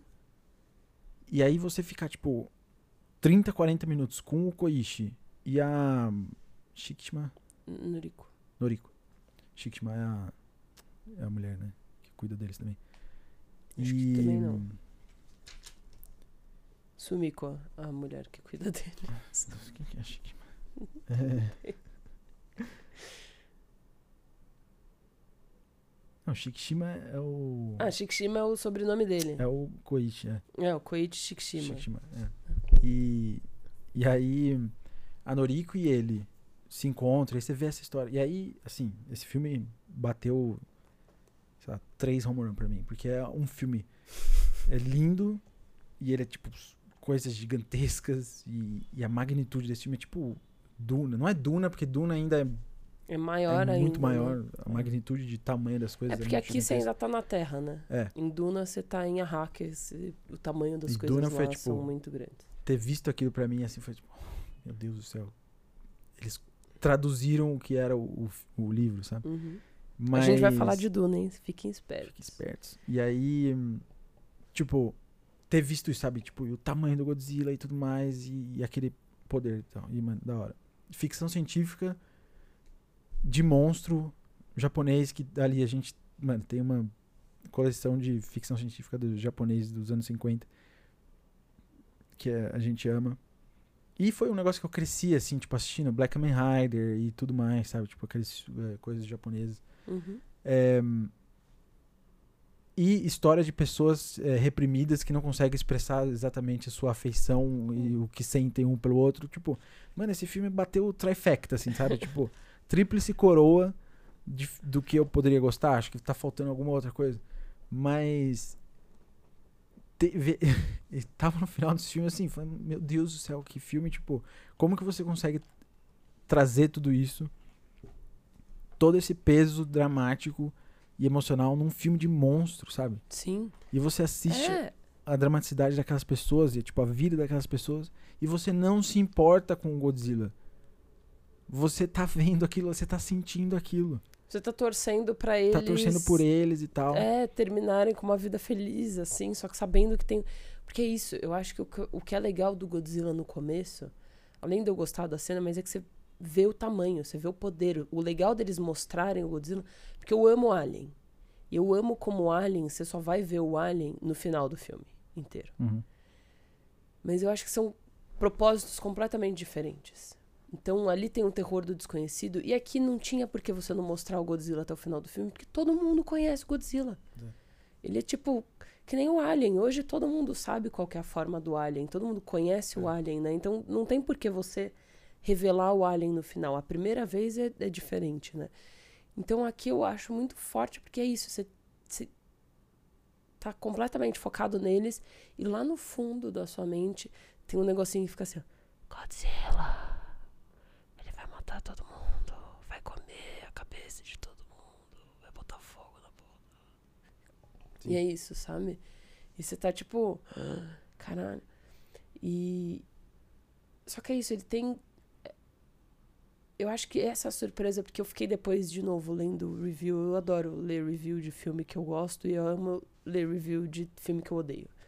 Tipo, se o filme é, né? Eu geralmente não sou tão atra... não vou tão, mas e nesse caso, esse filme que eu amei assim, eu fui ver e e é tipo consenso que assim, é um dos melhores filmes, melhores filmes de 2023 pra, tipo, todo mundo que assistiu. Eu, quando a gente foi assistir, eu tinha visto que a nota dele em, tipo, Rotten Tomatoes e whatever mais, assim, que é isso, tipo, é nota. Então não é que você vai, nossa, considerar se o filme é bom ou ruim a partir disso.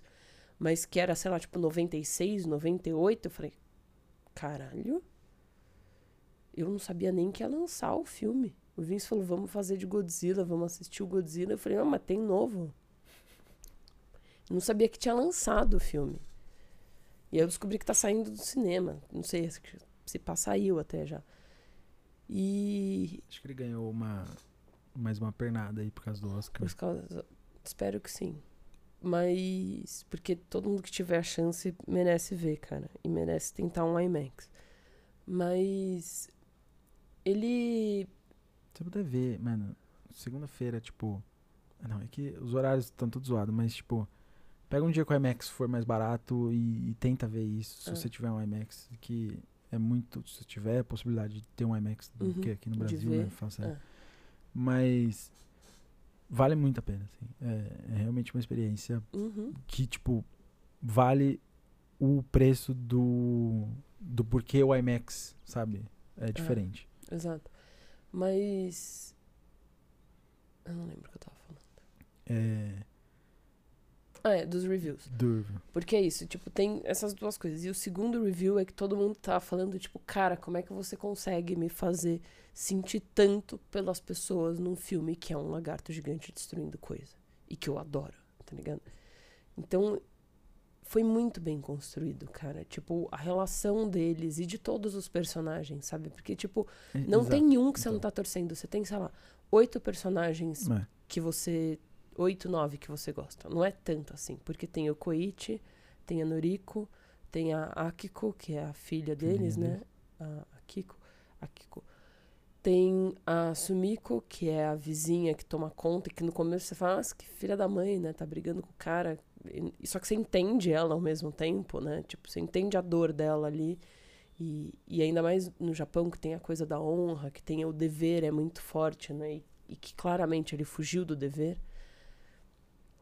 É, você tem os três caras do barco, o garoto, o professor, é, o professor que é o Noda, né?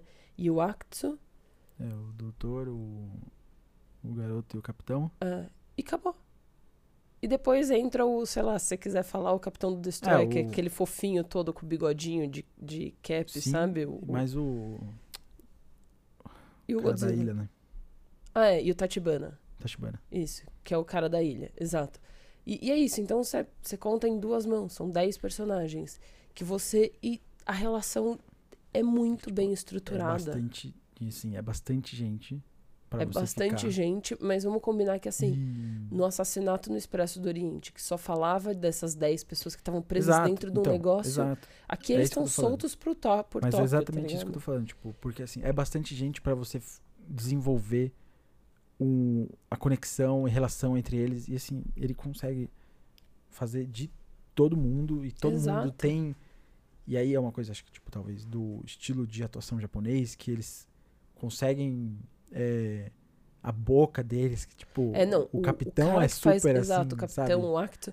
É, Eu amo aquele ator, porque ele faz umas coisas, ele fala. Koichi! E ele abre aquela boca e a boca, o lábio superior dele faz uma forma assim, porque é Sim. super fininho. Faz... É muito. E- Ele é um personagem de anime, assim, aquele É, cara. Ele é maravilhoso. E, e o jeito que o Koichi grita, assim, sabe? Quando ele perde. Então, tipo, cara, é muito visceral, assim, sabe? Uhum. Tipo, você vê e- e tudo que eles estão passando no filme. Então, é muito... Você se sente muito próximo deles. É, Exato. E que, é um, e que é um ponto que eu falei com você a primeira vez que a gente assistiu. Que, que eu acho que é um, um ponto muito forte do filme. E que é isso que a gente tá falando. Porque você constrói a relação muito bem. E eu sinto que nesse filme, em comparação com o original, e que são coisas diferentes, tá? Eu não acho que o original precisava ter isso, Uhum. sabe? Mas o perigo parece muito mais próximo deles. Ah, é, sim. Tanto que chega neles o perigo. Sim. Ele é, duas vezes a Noriko, uma ela quase morre e na outra ela morre e spoiler alert, ela volta no final, sabe? Mas tudo bem, porque aqui é só sobre spoiler, então, OK. Não me sinto mal. Mas, tipo, ele, ele é, é, é chega muito perto e, e, e, o tempo inteiro você sente que tá, tipo, se aproximando mais e mais, entendeu? Então, os riscos, os stakes são sempre muito lá em cima. No original, essa família é uma família que tá muito próxima, mas está muito próxima no sentido de estudo, porque uhum. o, o, professor Yamani, que é o chefe da família, o pai da família, ele é o cara que está defendendo. O Serizawa, que, pelo que eu entendi, deve ter sido meio criado ali junto com a Emiko, é, meio faz parte da família também, é o, o outro cientista, mas eles nunca estão na linha de frente, tipo, com risco de perder a própria casa, com risco de sabe? E ali, meu, quando eles atacam, ela fala: Ah, eu tô indo trabalhar em Ginza, você viu como tá bonito? Você viu como tá sendo reconstruído? Como tá dando tudo certo lá? É. E ela vai e eles falam: Não, e aí agora ele chegou em Ginza. E daí, tipo, você fala: Mano, Eles pegam coisas, tipo. Você tá junto com o Koichi eles pegam quando ele beats do filme original, uhum. que é, por exemplo, quando o Godzilla pega o trem uhum. e destrói o trem na boca e tal. Dessa vez eles colocam a, a Noriko, a Noriko dentro. lá dentro do trem e aí ela tá, tipo, sofrendo com o ataque do Godzilla. É óbvio que é uma questão de, tipo, é, capacidade técnica e Sim. tecnológica de você fazer algo diferente hoje uhum. em dia, uhum. porque você consegue fazer mais isso do que antigamente. Você consegue colocar ela no trem de uma outra forma. Colocar como era uma pessoa, tipo, você precisava colocar o Godzilla mais longe, enfim, tipo, uhum. tinha um. É, questões, mas, tipo, dá, daria para você fazer essa história de outro jeito também e uhum. colocar eles mais presentes sofrendo o ataque do Godzilla. Sim. Mas Porque é lá isso, o tipo... máximo que você. É, é, aquela família que você falou, que é a mãe com os três filhos, e a mãe fica falando. A gente vai ver o papai em breve, a gente vai. E você entende que o pai morreu, provavelmente na guerra, inclusive, Nossa, sabe? É. E que é muito pesado. E você, tipo, então não é que o outro filme, que o original, não tem o peso emocional. Ele tem, cara. Quando você vê a criança chorando é demais, no, né? no, muito, no tem, hospital, sabe? Tipo, tem um momento tem... que parece um documentário de guerra, assim. É, e, e, por causa disso, né? Porque eles constroem a partir das fotos. Então é como se fosse mesmo. Tipo, uhum. aquelas cenas são cenas que aconteceram, sabe? E acho que aí tá a força. E aqui e tem isso, assim, sabe? Tipo, tá isso. muito próximo. Os, os, os stakes estão muito lá em cima. Eles estão a, a, a, perto de, tipo, ah, que eu tá perto de ficar órfã de novo. E só não fica órfã de novo, exato, porque o, o, o Tatibana fez um assento ejetável é, e a mina sobreviveu. Não, o tá já tinha, né? É. Mas o. Ah, tinha? E... Ah, eu achei que ele que tinha construído. Não, ele viu lá. E é, avisou. Me avisou. Aí. Porque tem isso, né? Que é lindo aquele, aquele então, discurso então, do gente, professor, tipo, né? Do Noda. Mas quero chegar lá ainda. Tá, Porque então, é tipo. Caminha. Nessa. Do original, essa cena da mãe com a criança, que, mano, não tem música. É só destruição, tipo, é só o fogo, tipo. e o Godzilla no fundo destruindo. Não no fundo da imagem, mas, tipo, ah. no som, destruindo as coisas. E essa mãe com a criancinha, tipo, vendo aquela, a câmera de cima, assim, tipo, pegando. É, vendo a destruição e falando, puta, a gente vai se juntar. E aí você infere que, tipo, provavelmente deve ter sido alguma coisa na Segunda Guerra Mundial, uhum. é destruidor. É destruidor. É maravilhoso, sabe? Tipo, como um filme de monstro pode ser ter isso, sabe? Então, é, é aí que esse remake ganha tudo. Porque ele pega.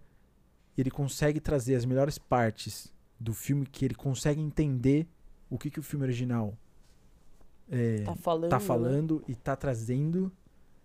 E ele atualiza tudo isso e fala, mano, se esse filme teve é, essa exploração, tal, que é o Godzilla, então a gente vai fazer isso de novo. É, mas assim, ele deu momento para as pessoas sentirem, ele deu momento para você tipo sentir a perda que era aquilo, ele deu momento para as pessoas criarem suas relações e tal. Uhum. Ele vai fazer isso, sabe?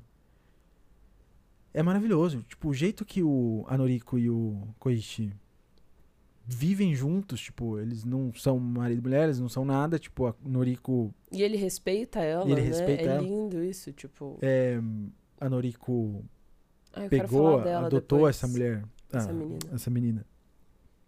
Porque a mãe dela, tipo, morreu durante a guerra.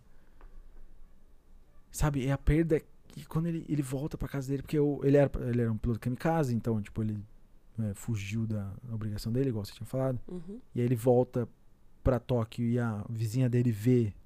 Mano, você, volt, você não é um kamikaze? Tipo. E aí você vê, tipo, a repulsa que ela tem e toda essa construção de, tipo, da repulsa até Ele É, ganhar o respeito ganhar o novo, respeito né? e cuidar dele. E ele se ter respeito novamente, sabe? Tipo, e aí é toda essa história com base nessa.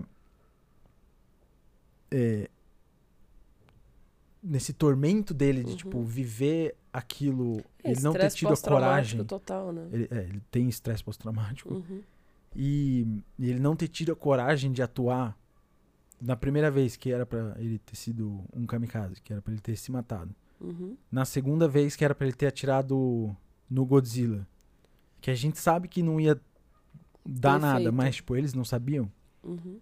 E e depois agora, tipo, ele ainda sofrendo com isso tudo, então tipo, você vai passando tudo isso com ele. E tem toda essa carga emocional muito pesada em cima dele do viver pós-guerra com essa vergonha Uhum. do que é. Eu não entendo isso, entendeu? Tipo, é uma cultura muito diferente que era naquela época do que é hoje, mas também ainda do que é pra gente e, e eles. Sim. E aí a gente, tipo, você vê essa essa história dele se desenvolvendo, e aí quando ele chega, tipo, tentando ganhar dinheiro, aí fala assim, não, consegui um emprego. Nossa. E, e aí ele fala, não é aquela. igual aquela vez que você foi. é, Que o saco de arroz que você tava carregando. você tomou o golpe do saco de arroz, e Era lá o quê. roubado. Aí ele, não, não, não, dessa vez não.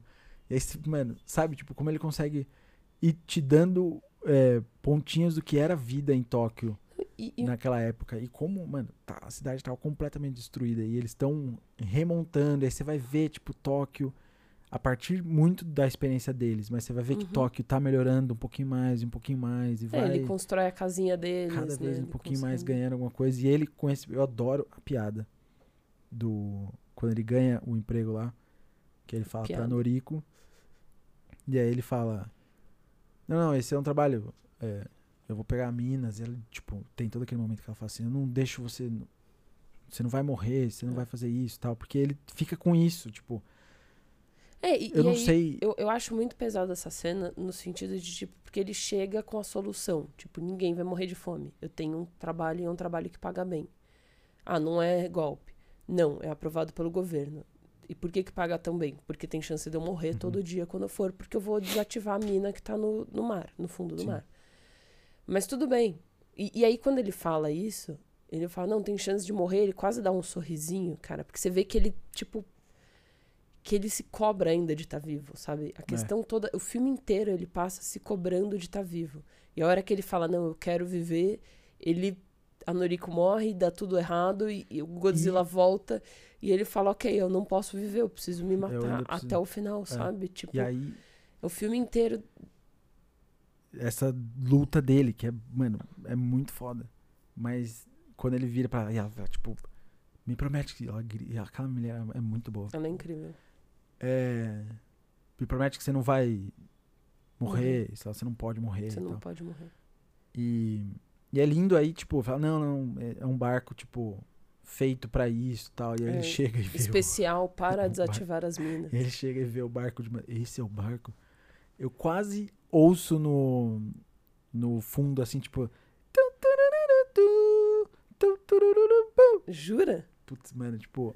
Você sente, tipo, a piada, a gag que eles estão fazendo. não, é uma óbvio, gag. Mas é, tipo, muito gag de anime. Sim. É que, é que De- não sei se acertou a música, mas Não, sim. Mas, mas uma musiquinha mais. mais- pé, não, não. tom, tom, tom. Não, não. Como bem, não? bem, bem essa de, de, de Naruto, assim, de tipo. Hã? É que isso Aí- é filler. A música É, do filha de filler, Naruto, essa. exato. Esse filler de Naruto não é. Não tem nada a ver.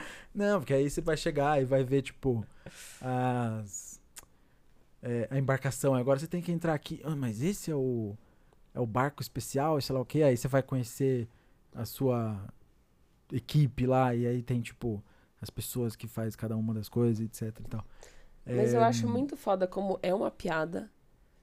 E você tem o mesmo desamparo. Tipo, eu acho muito foda como ele consegue te colocar sempre na mesma emoção que o Quid tá sentindo, sabe? Então, tipo, você sente o desamparo igual a ele, quando você vê aquele barco de madeira que tá caindo aos pedaços, assim. Sim. E aí chega o professor, chega o, o, o Noda, e aí ele fala: não, tem que ser de madeira, é um barco especial mesmo, porque tem muita mina que é magnética. E que se o barco for de metal, ele explode. E aí você entende que não, que os caras estão fazendo o negócio direito, Sim. que não é que nem aqui que eles vão te dar realmente uma canoa para fazer o um negócio, porque eles estão um pouco se fudendo pra sua vida. Hum. Não, ali é, é tipo, realmente, tipo, você precisa que esse barco seja de madeira. Podia ser melhor, talvez, mas tem que ser de madeira. E, e aí eles vão começar a fazer essa coisa, tipo, de, de Minas. E aí é muito legal porque o filme meio que se torna. Ele consegue, tipo, fazer vários filmes dentro de um filme só. É um uhum. filme de monstros, de destruição, e ele é um filme de drama familiar. E ele é um filme drama de, interno. tipo.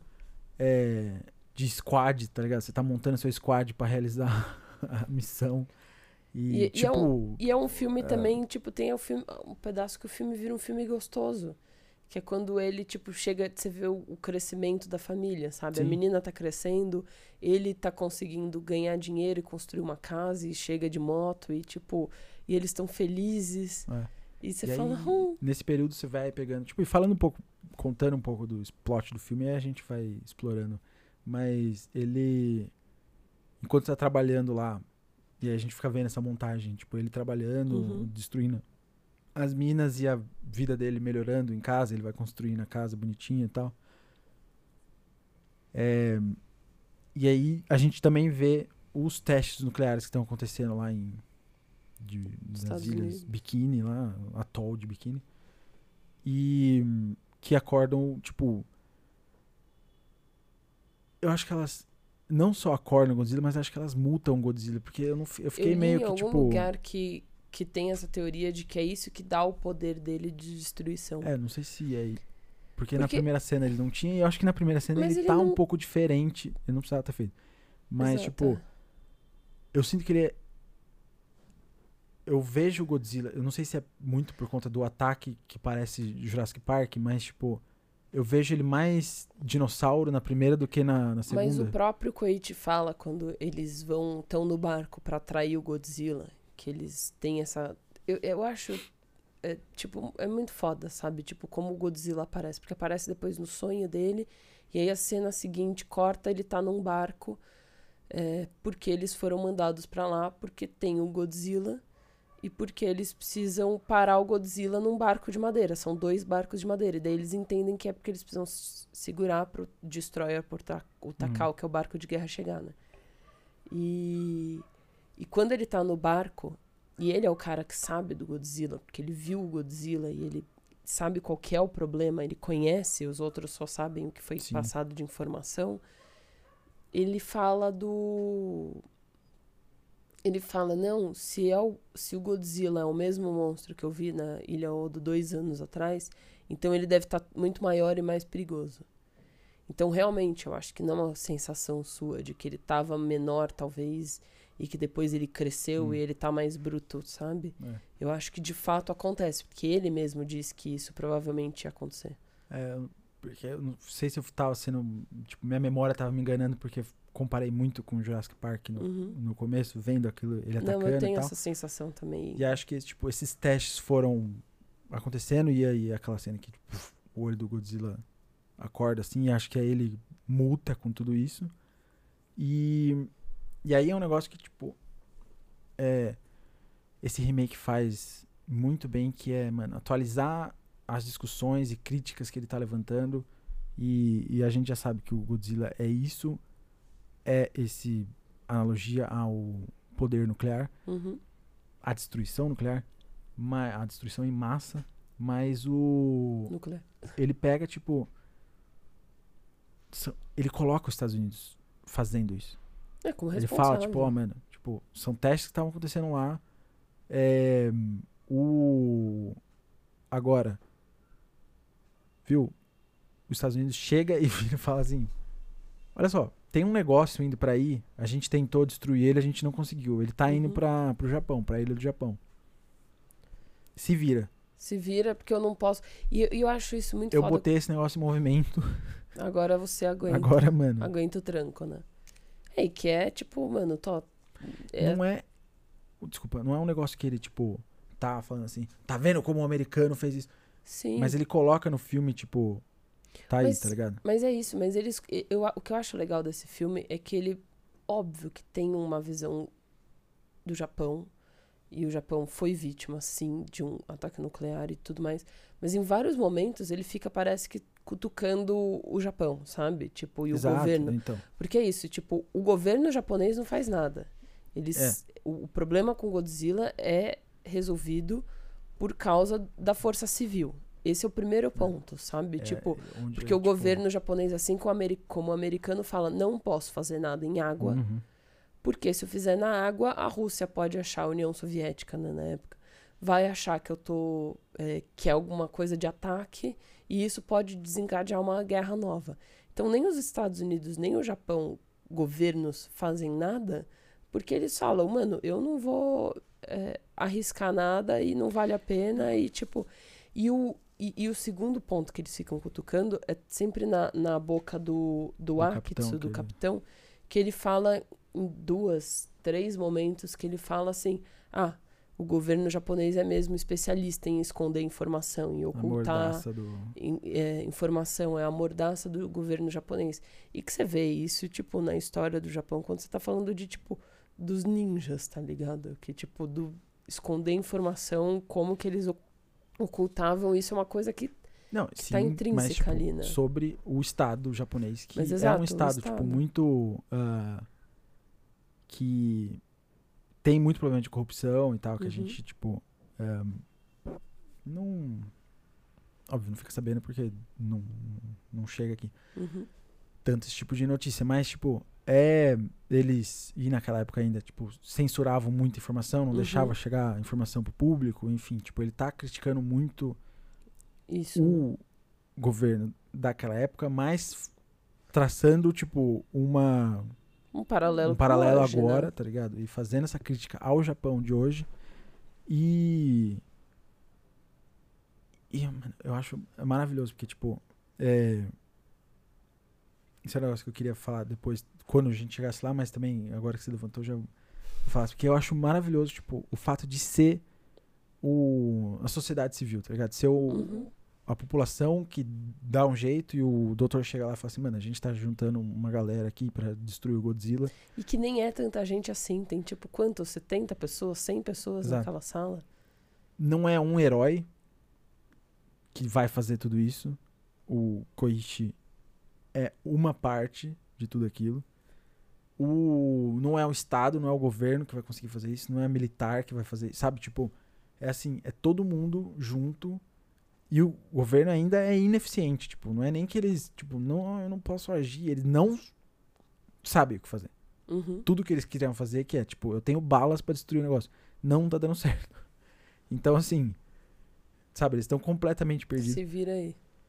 E aí, cabe à população chegar e falar assim, mano, a gente vai resolver esse aqui, assim. Então, tipo, é a união de força de baixo pra cima, tá ligado? Que acontece, tipo, é a mudança que acontece de baixo pra cima, não é de cima pra baixo. Não é alguém chegando e falando assim, é assim que vai mudar tudo, hein? Uhum. Tá ligado?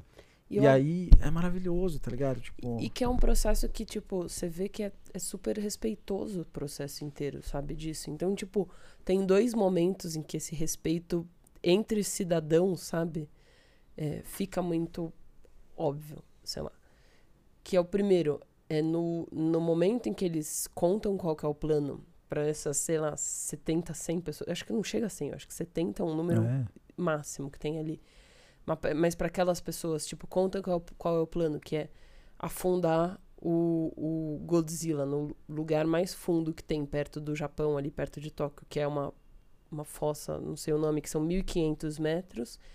E se isso não matar o Godzilla, a compressão dele de afundar muito rápido não matar, subir ele de volta para descompressão matar. Sim. E aí, só que todo mundo que tá lá é da Marinha. Lutou na guerra dois anos atrás. E aí tem muita gente que fala, cara, eu não posso fazer isso. Eu tenho uma família, todos nós temos, tem muita gente aqui que tem família. E eu acho muito foda quando o capitão ali da marinha, que foi capitão da marinha, de um destroyer na, na o fofinho, que eu acho a coisa mais bonitinha, aquele cara lá, ele vira e fala, eu não tô brigando ninguém. E ele não, não é grosso, ele é saudável. Uhum. Do jeito que eu falei, parece ser grosso. Mas que ele fala assim, eu tô aqui, tipo, quase pedindo um favor, sabe? Ninguém aqui é obrigado, porque que é isso, não é uma guerra. Ele não é, ali ele não tá como capitão da maria, marinha. Ele tá como uma pessoa que sabe ser líder, praticamente, sabe? E que tá encabeçando isso.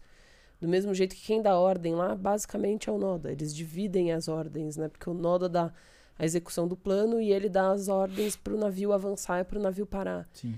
E o segundo momento é o discurso do Noda quando eles falam, ó, o Godzilla tá vindo amanhã, no, amanhã de manhã a gente precisa estar tá preparado. Então, aí é tipo você vai falar do discurso ou... Eu ia, mas eu senti que você queria falar dele, então eu deixei para você. Ah, não. não preciso falar. Mas é, é que isso, tipo. É a coisa mais forte que tem no nesse filme, sabe? Tipo, é lindo. Que eu acho assim, que é toda essa coisa que tipo o o governo japonês tratava a sua população como munição. Uhum. Elas eram completamente, tipo, dispensáveis, sabe? E, e aí ele fala isso no, no filme, como, tipo, o governo tratava... É, é ele não... A, que o, a guerra não, não foi feita prestando atenção em quem estava lutando, né? Que muita coisa não fazia sentido. Que ele fala de tudo, ele termina com os, os kamikazes e falando que é uma informação importante, né? E eu acho incrível como ele coloca de uma forma tão natural e interessante no, no, no texto desse cara, nesse, nesse. Que é quando ele fala assim. É, o Japão, sei lá, os tanques não tinham a blindagem correta, não sei o que lá, nananã os caças não têm assento ejetável. Então, e a gente sabe que o caça que ele está voando é um caça novo, né? Era um protótipo que não chegou a ser usado de fato na guerra. Uhum. É por isso que tinha, então, um assento ejetável. Achei que o, que o Tatibana tivesse colocado. É. Mas ele fala essas coisas ele e, e aí no final ele fala e os pilotos kamikaze? Então o, o governo japonês não estava dando valor à vida dos japoneses. A não. gente é uma iniciativa civil a gente tem que dar. A gente não pode tratar Exato. a gente da mesma forma que o governo tratou a gente na guerra. Então eu acho isso muito lindo como tem esses dois momentos sabe? E que e que é isso são os dois cabeças da operação né? O cabeça tipo lógico e o comandante estratégico sei lá os dois caras estão é, se importando, eles não estão tratando. Isso é uma guerra, mas isso não é a guerra como a gente foi obrigado a lutar dois anos é. atrás. É, é, tipo, é, mano. Mais, né? Mas... É muito potente. É assim. Você faz uma crítica política e histórica do Japão. É o japonês olhando para a história dele e falando, tipo, Olha que merda que era isso. Uhum. Olha que indiferente que o nosso Estado, o nosso governo, a indiferença que ele tratava a nossa população. Uhum. Usava ela como munição de, de guerra, sabe? Sim. E, e a gente não vai fazer isso. Não é o sacrifício de uma pessoa que vai mudar isso tudo, sabe? Tipo, é o sacrifício de todos nós. E, é... ele, e eles saem sem nenhuma morte, cara, do, do, no final. Tipo, você não vê ninguém morrer. É Quem ia morrer do deles. Do, do, grupo que tava ali, né? Que é aquele grupo que é. saiu na frente lá, que teve o, o navio é, jogado. sim, sim. É, aquele, o primeiro grupo, sim. Mas, Mas do grupo tipo, deles ali, você não vê ninguém. É. Sim. E, e assim, sabe, é, eu acho, tipo, você consegue fazer essa crítica política e histórica do Japão e ao mesmo tempo contar uma história, tipo, emocional super, tipo, comovente, sabe? Uhum. Tipo, é, nesse filme, e mostrar um monstro destruindo um monte de coisa da hora. É uma montagem que, tipo, consegue te envolver, ela é catártica, é, sabe? É hum. tudo que. Um cinema, tipo, cinemão, assim, cara, te, te pode te trazer, sabe? É uma experiência de. Uma das melhores experiências de cinema que eu tive é, ultimamente. Assim. Sim. Eu tenho o, o que eu queria falar da Noriko, que eu falei aquela hora É, porque quando eu, eu, eu fiz a, um, eu fiz duas aulas com o pessoal da um pessoal não, com a Cacau Deguchi da Japonina, ela é, eu adoro, sou fã, fazendo propaganda aqui. Ela e um foi sobre mestres do cinema japonês dos anos 50 e os, o segundo foi sobre o Ozu. E o Ozu, o cinema japonês de uma forma geral, mas o Ozu tinha um negócio com o nome Noriko nas personagens femininas. Então, quando eu ouvi o nome dela, Noriko, na hora, tum, acendeu uma luzinha, assim, sabe? Fez um.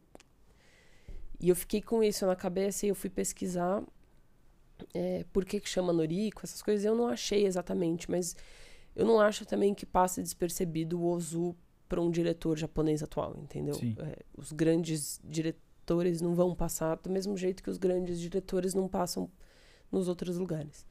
Então eu imagino que de alguma forma seja uma homenagem. E eu fui ver, é, dar uma lida sobre as personagens Anoriko, né? principalmente nos filmes do Ozu, e ela aparece no pai e filha, e, ele, e ela aparece como a filha né, do, do principal, são os dois principais que estão vivendo uma relação. E no Era Uma Vez em Tóquio, que é a história de dois pais e, e, e a família deles, os filhos. E ela é a menina que se importa com os pais, apesar dela não ser da família. Ela não é filha direta, ela é esposa de um dos filhos que morreu. Então ela é viúva de um dos filhos, mas ainda faz parte dessa família e é quem cuida desses caras.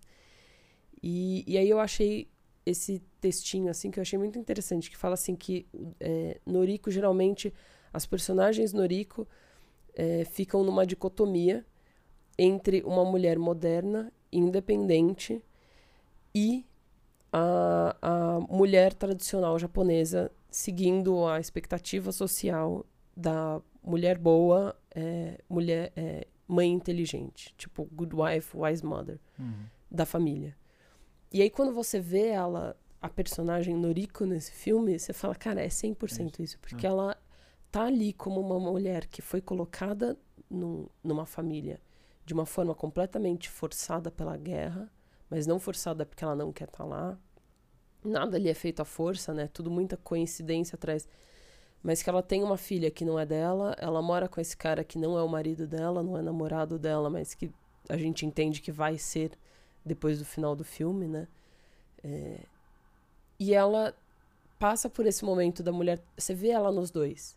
Você vê aquele primeiro jantar que eles dão quando eles constroem a casa, que eles dão para o pessoal da embarcação, a equipe ali, e que é, o que ela está fazendo é ela serve o saquê. Ela vai, serve a comida, ela tá, termina a cena lavando, e na cena seguinte, a sequência seguinte, praticamente, é a, a virada, que é quando ela fala: Eu é, vou começar a trabalhar. E ela já tá com uma roupa que é completamente diferente, é uma roupa, ela tava com uma roupa mais tradicional, ela tá com uma roupa mais moderna, mais ocidental, né, que daí você vê todas as influências que estão chegando lá. É, e ela fala: "Não, consegui um emprego como secretária", tipo, e aí ele tem um primeiro momento de falar: "Cara, eu não te dou dinheiro suficiente, você não tem que trabalhar, não sei o que lá", só que ela fala: "Meu, e a, e a Akiko?" E ela fala: "Tá tudo resolvido". E ele fala: "Então tá bom". Então ela ela passa por, pelos dois, sabe? E ela é uma mulher muito forte. E as mulheres desses filmes do Ozu também, as Noricos do Ozu, também são mulheres fortes, sabe? Então, eu acho isso muito legal e muito bonito. E como nos dois filmes você tem a Emiko em um que tem um papel mais tradicional, mas até pela época em que o filme foi feito, Sim. mas ainda assim ela tem uma força. E aqui você tem ela como outro papel, mas também. E a própria Sumiko tem uma força dela também. Ela é uma oh. personagem cheia de. que a gente não acompanha tanto de perto. Ela tá sempre meio orbitando ali o núcleo principal, né? Mas que você vê que ela tem muita força, você vê que ela tem uma personalidade. Uhum. Você vê que depois, pelo menos eu entendi isso, o, depois que a Noriko morre, né? Que acontece o ataque lá em, em Ginza. E aí a Noriko some e começa esse levante civil contra o, o, o Godzilla, que eles estão num bar sentados, ela que tá no fundo. Então eu imagino que ela tenha aberto inclusive um bar, sabe? Tipo, que ela criou a vida dela ali e que é aquela coisa que você fala, meu, que a gente falou no, no mensagem para você da Nora Ephron, como ela conseguiu dar uma vida para aquele bairro e para aqueles personagens e para figurante que estava grávida e que na janela depois tá escrito It's a Girl, sabe? E, tipo, e aqui ao mesmo tempo, tudo bem que aqui não é a figurante, a, a Sumiko, ela é muito mais importante do que isso, sabe? Mas ela também tem uma vida dela que tá acontecendo no paralelo, paralelamente a deles, apesar delas se juntarem muito quando ela toma conta, quando ela ajuda com a Akiko. Então, tipo, eu acho isso muito foda, cara. Eu, eu não conhecia o diretor. Já sou fã, assim. É, tipo... Quero ver tudo que ele vai fazer depois. Exato. É. É isso, tipo, e a gente conhece a Noriko, ela ainda tá, tipo, roubando uh, pra alimentar a, a bebê, que você acha que é filha dela uhum. tal. Depois você descobre que não, não é filha dela, ela tá tomando conta daquela bebê, porque. Então, assim, ela é uma mulher muito, muito forte, muito uhum. independente. Uhum. O Ishiro Honda, ele tinha um trabalho, tipo, quando ele era naquela época em 54, de quando fazia o filme, tipo, tinha um roteiro, ele meio que passar o roteiro pra esposa dele também, para ver como é que estavam personagens femininos, sabe? Ele tinha uma preocupação assim que queria fazer eles serem mais realistas, sabe? Uhum. É, e você sente isso, não? O... No Shiro Honda. Você não sente que é mais realista? Sim, não, exato, total. É, então... É. Então ele tinha, tipo, essa vontade e aí é, ele consegue trazer isso. É óbvio que é aquilo que você falou, que naquela época era muito mais tradicional. Uhum. Então, tipo. É, porque tinha... a mulher naquela época ainda tinha papéis mais tradicionais, né? Sim. Mas você vê que ela, ela já era mais moderna.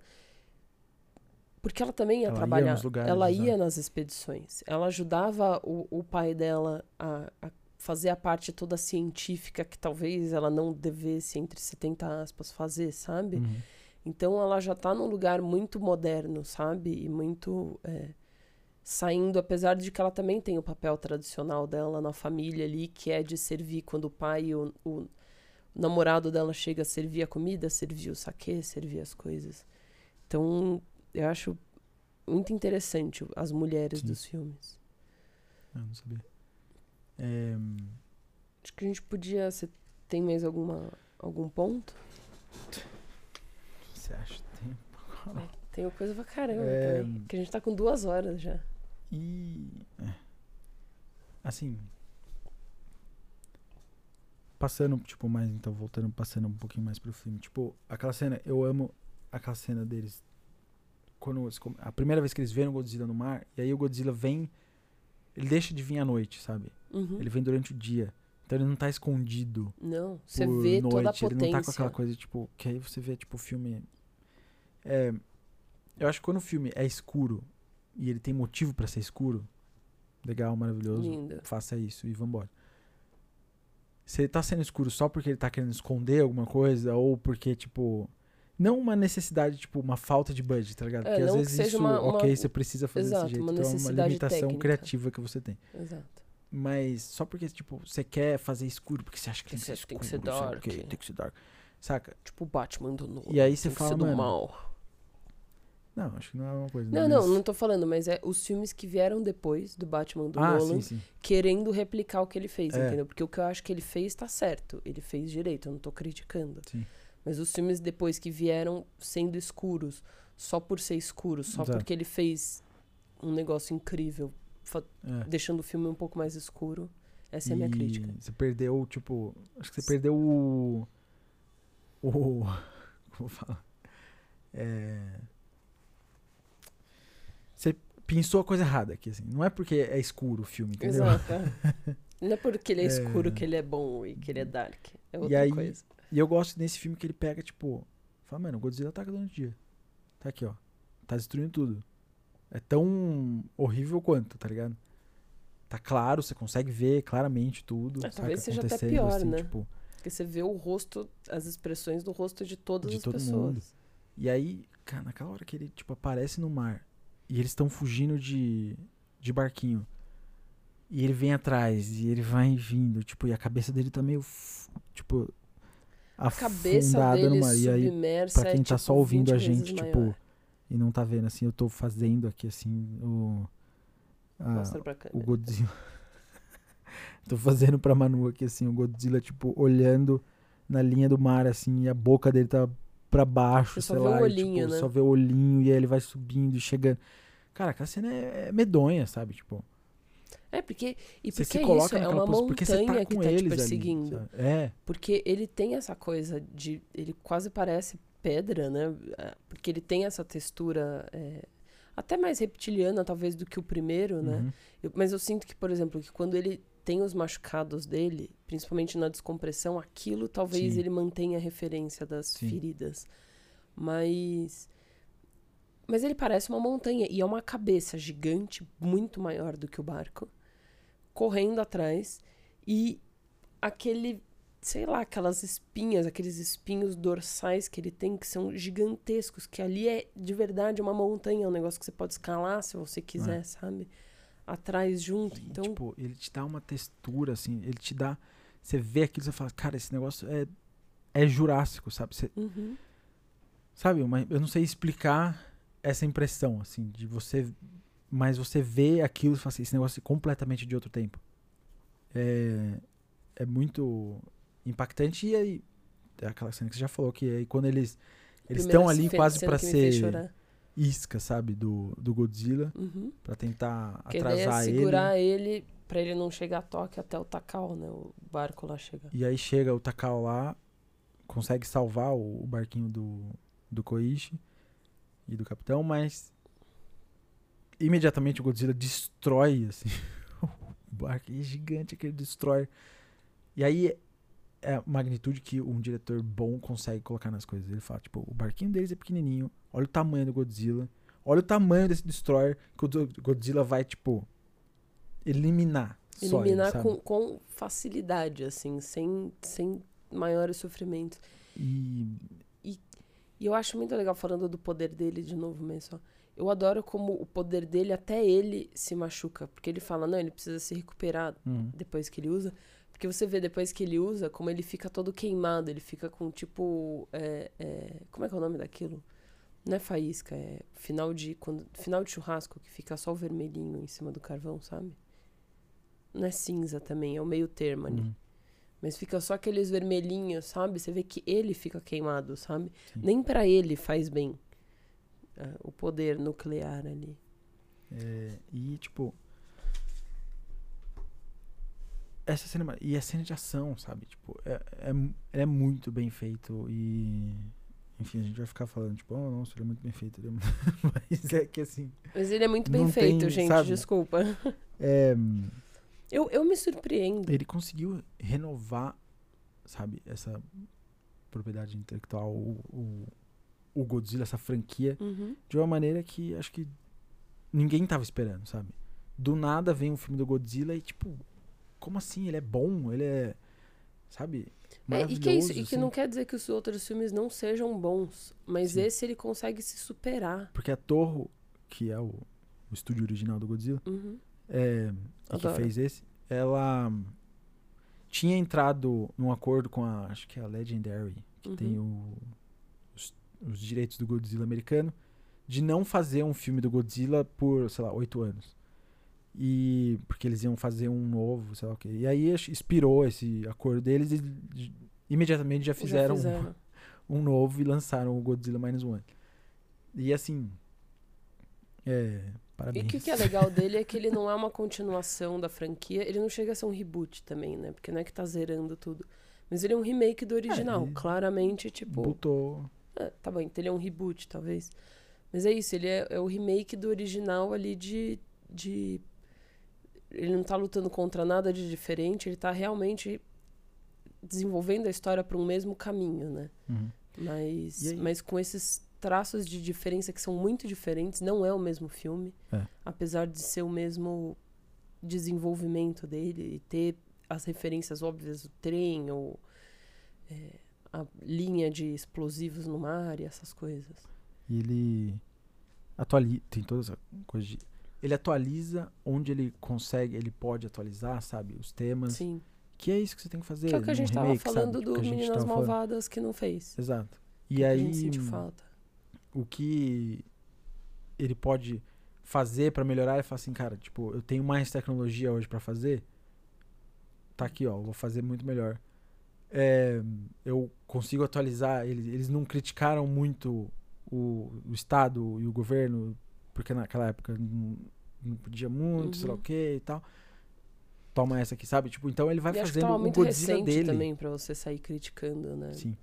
E ele vai ele faz o Godzilla ser dele, sabe? Uhum. Tipo, então ele É, consegue total. contar essa história que é muito pessoal, não do do diretor em si, mas tipo, muito pessoal daqueles personagens e você segue Uhum. eles, você consegue se colocar dentro daquela história e hum, você não tá mais só assistindo um filme de monstro destruindo alguma Uhum. coisa, você tá vivendo aquele aquela vida, aquele momento Sim. com aqueles personagens, sabe?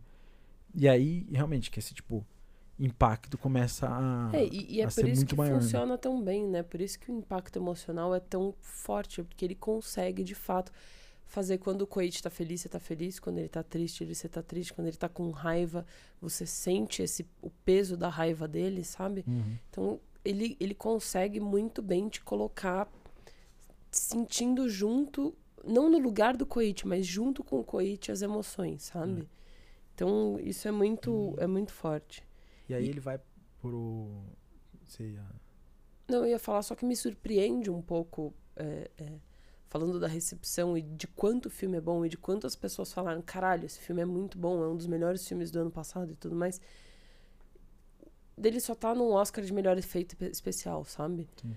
Porque, não é que tudo bem, vai, eu, eu não vi todos os filmes ainda do melhor filme, até porque tem filmes que nem saíram aqui ainda.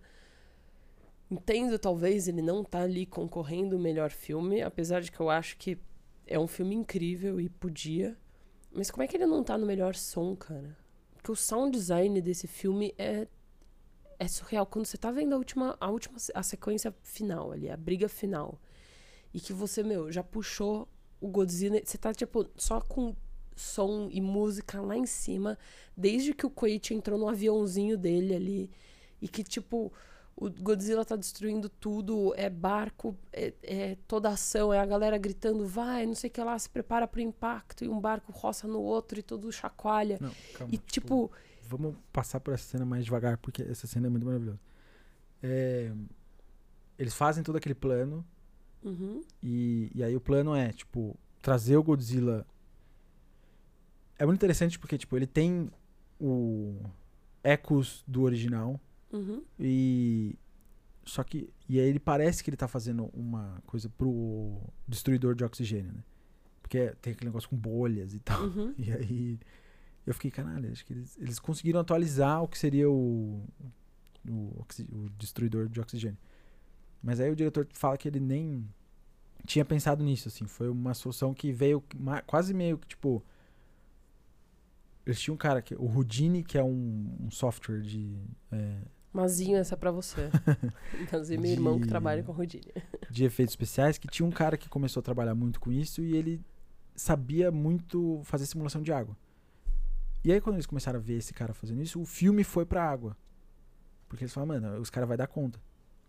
E então eles decidiram meio que, tipo, depois fazer essa cena, tipo, A cena final Chamaram- de vencer, né? é, consultores, enfim, pra, tipo, saber se isso seria algo é, Real. real, que, tipo, não só realista, mas, tipo, algo que daria pra acontecer. Uhum.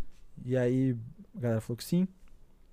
E aí eles foram meio que, tipo, fazendo fisicamente acontecer lá o negócio no- na simulação. Uhum. E, e aí o plano é isso, tipo, eles traçam um plano pra trazer o, um, dois barcos pra darem uma volta no Godzilla com gás de freon É, amarrando tipo uma cinta de gás, assim. na, na, Na, barriguinha, cinturinha. na pancinha do, do Godzilla e, e soltando gás e soltando essas bolhas, tipo, que vai fazer ele, tipo, violentamente afundar, Muito mais rápido. de quase São- 2 mil. É, são 1.500 metros, eles falam, né? 1.500 Afunda tipo 1.560, uma coisa assim. E só, tipo, a pressão da, da água nisso, nessa descida muito rápida já iria dar um baque muito forte nele. Que se não fosse, tipo, suficiente, eles iam abrir Inflar uns colchões ali, né? colchões, Parece. tipo, de salvar vida na água, né? Pra puxar muito rápido ele pra cima, que aí eu acho que seria o golpe final, Porque daí tem a descompressão, né? que tem a descompressão. E, e aí esse é o plano dos, do- das pessoas ali. O Koichi, tendo sido um uh, piloto também pede um avião e aí ele vai acabar se, tipo, é, o avião é aquele avião. Parece avião do Miyazaki, assim, sabe? que, é, e aí você começa a entender por que, que o Miyazaki também é meio fascinado por, por é, avião. Mas o design dele é tipo um Japão. Um, um avião, um avião ao contrário. E. Daquela época, né? E aí ele vai. Com a hélice na, nas costas. A hélice né? nas costas, e tem tipo uma asinha na frente. E. o. E ele, ele precisa de um mecânico pra, tipo, fazer aquele avião voar de novo. E aí ele vai chamar o Tachibana. E aí eles se. É, ele precisava passar por isso, tipo, por esse.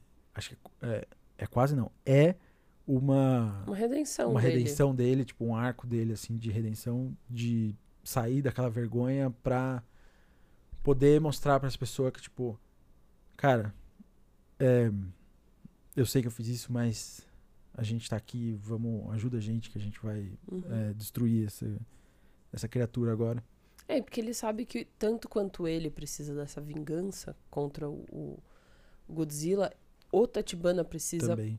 tanto quanto, sabe? Porque o Tatibana era o mecânico da ilha da ilha Odo que que todos os outros mecânicos, que foi ele que ele o, o, o, o Koichi começa, né? Que ele foge, que é a primeira ilha que é atacada pelo Godzilla e que todo mundo é dizimado, menos o Koichi e o Tatibana. Então, é, ele sabe que. E o Tatibana tinha uma, uma relação muito profunda com esses mecânicos. Né? Imagina, é uma guerra juntos ali. Uhum. Então, ele sabe que o cara precisa muito também dessa vingança, né? É Sim. É por isso que quando o Noda fala não pode ser outra pessoa, a gente não tá conseguindo ele, ele fala não, precisa ser ele, tem que ser ele. E ele vai atrás disso consegue tipo a, arrumar o o, o avião, barco, o avião e ele... o avião que é importante só para poder atrair o Godzilla para a água. É. Para o lugar específico que eles, eles precisam. Então ele quer atirar no Godzilla e fazer o Godzilla perseguir o avião para ir para esse lugar. Porque eles têm um outro plano que ele fala, mano, isso 100% de chance de não dar muito certo. Então, como plano B para isca é o avião, é. quase, assim. E que precisa, né? E precisa usar ele como isca, mas ele também fala pro. Ele sabe, o Koichi sabe que o Godzilla é meio vulnerável por dentro. Quando uhum. eles explodiram aquela mina dentro da boca dele, ele deu uma caída é. até se regenerar. Então ele sabe que, tipo... É, ele viu que machucou, né? Saiu o pedaço. o Godzilla. O resto, todo ataque por fora não machucou nada. E, e ele pode, tipo, encher aquele avião de bomba e, e... E fazer o ato kamikaze que ele fugiu da primeira vez, né? E essa é a intenção dele, intenção dele no, no fim. E, e aí você vê, e aí começa, tipo, tocar aquela música. E aí, é, é, tipo, quando eles trazem música do, do filme. a música do, do filme original, é o tema boa. original do filme. Sabe? E, tipo, e é uma música muito de, de herói, assim, também, né? Que, tipo, você fica ali. É... E tem um negócio. Esse filme me pega muito também a parte, tipo, me parece que tem muitas referências a Dunkirk também, sabe? Uhum. Então, óbvio que tem a parte que chegam os barcos para ajudar a puxar, ah, que é mais para frente, mas nesse, nessa sequência tem um momento que eu sinto quase que um reloginho, sabe? Não tão forte quanto Dunkirk tem na trilha, mas também um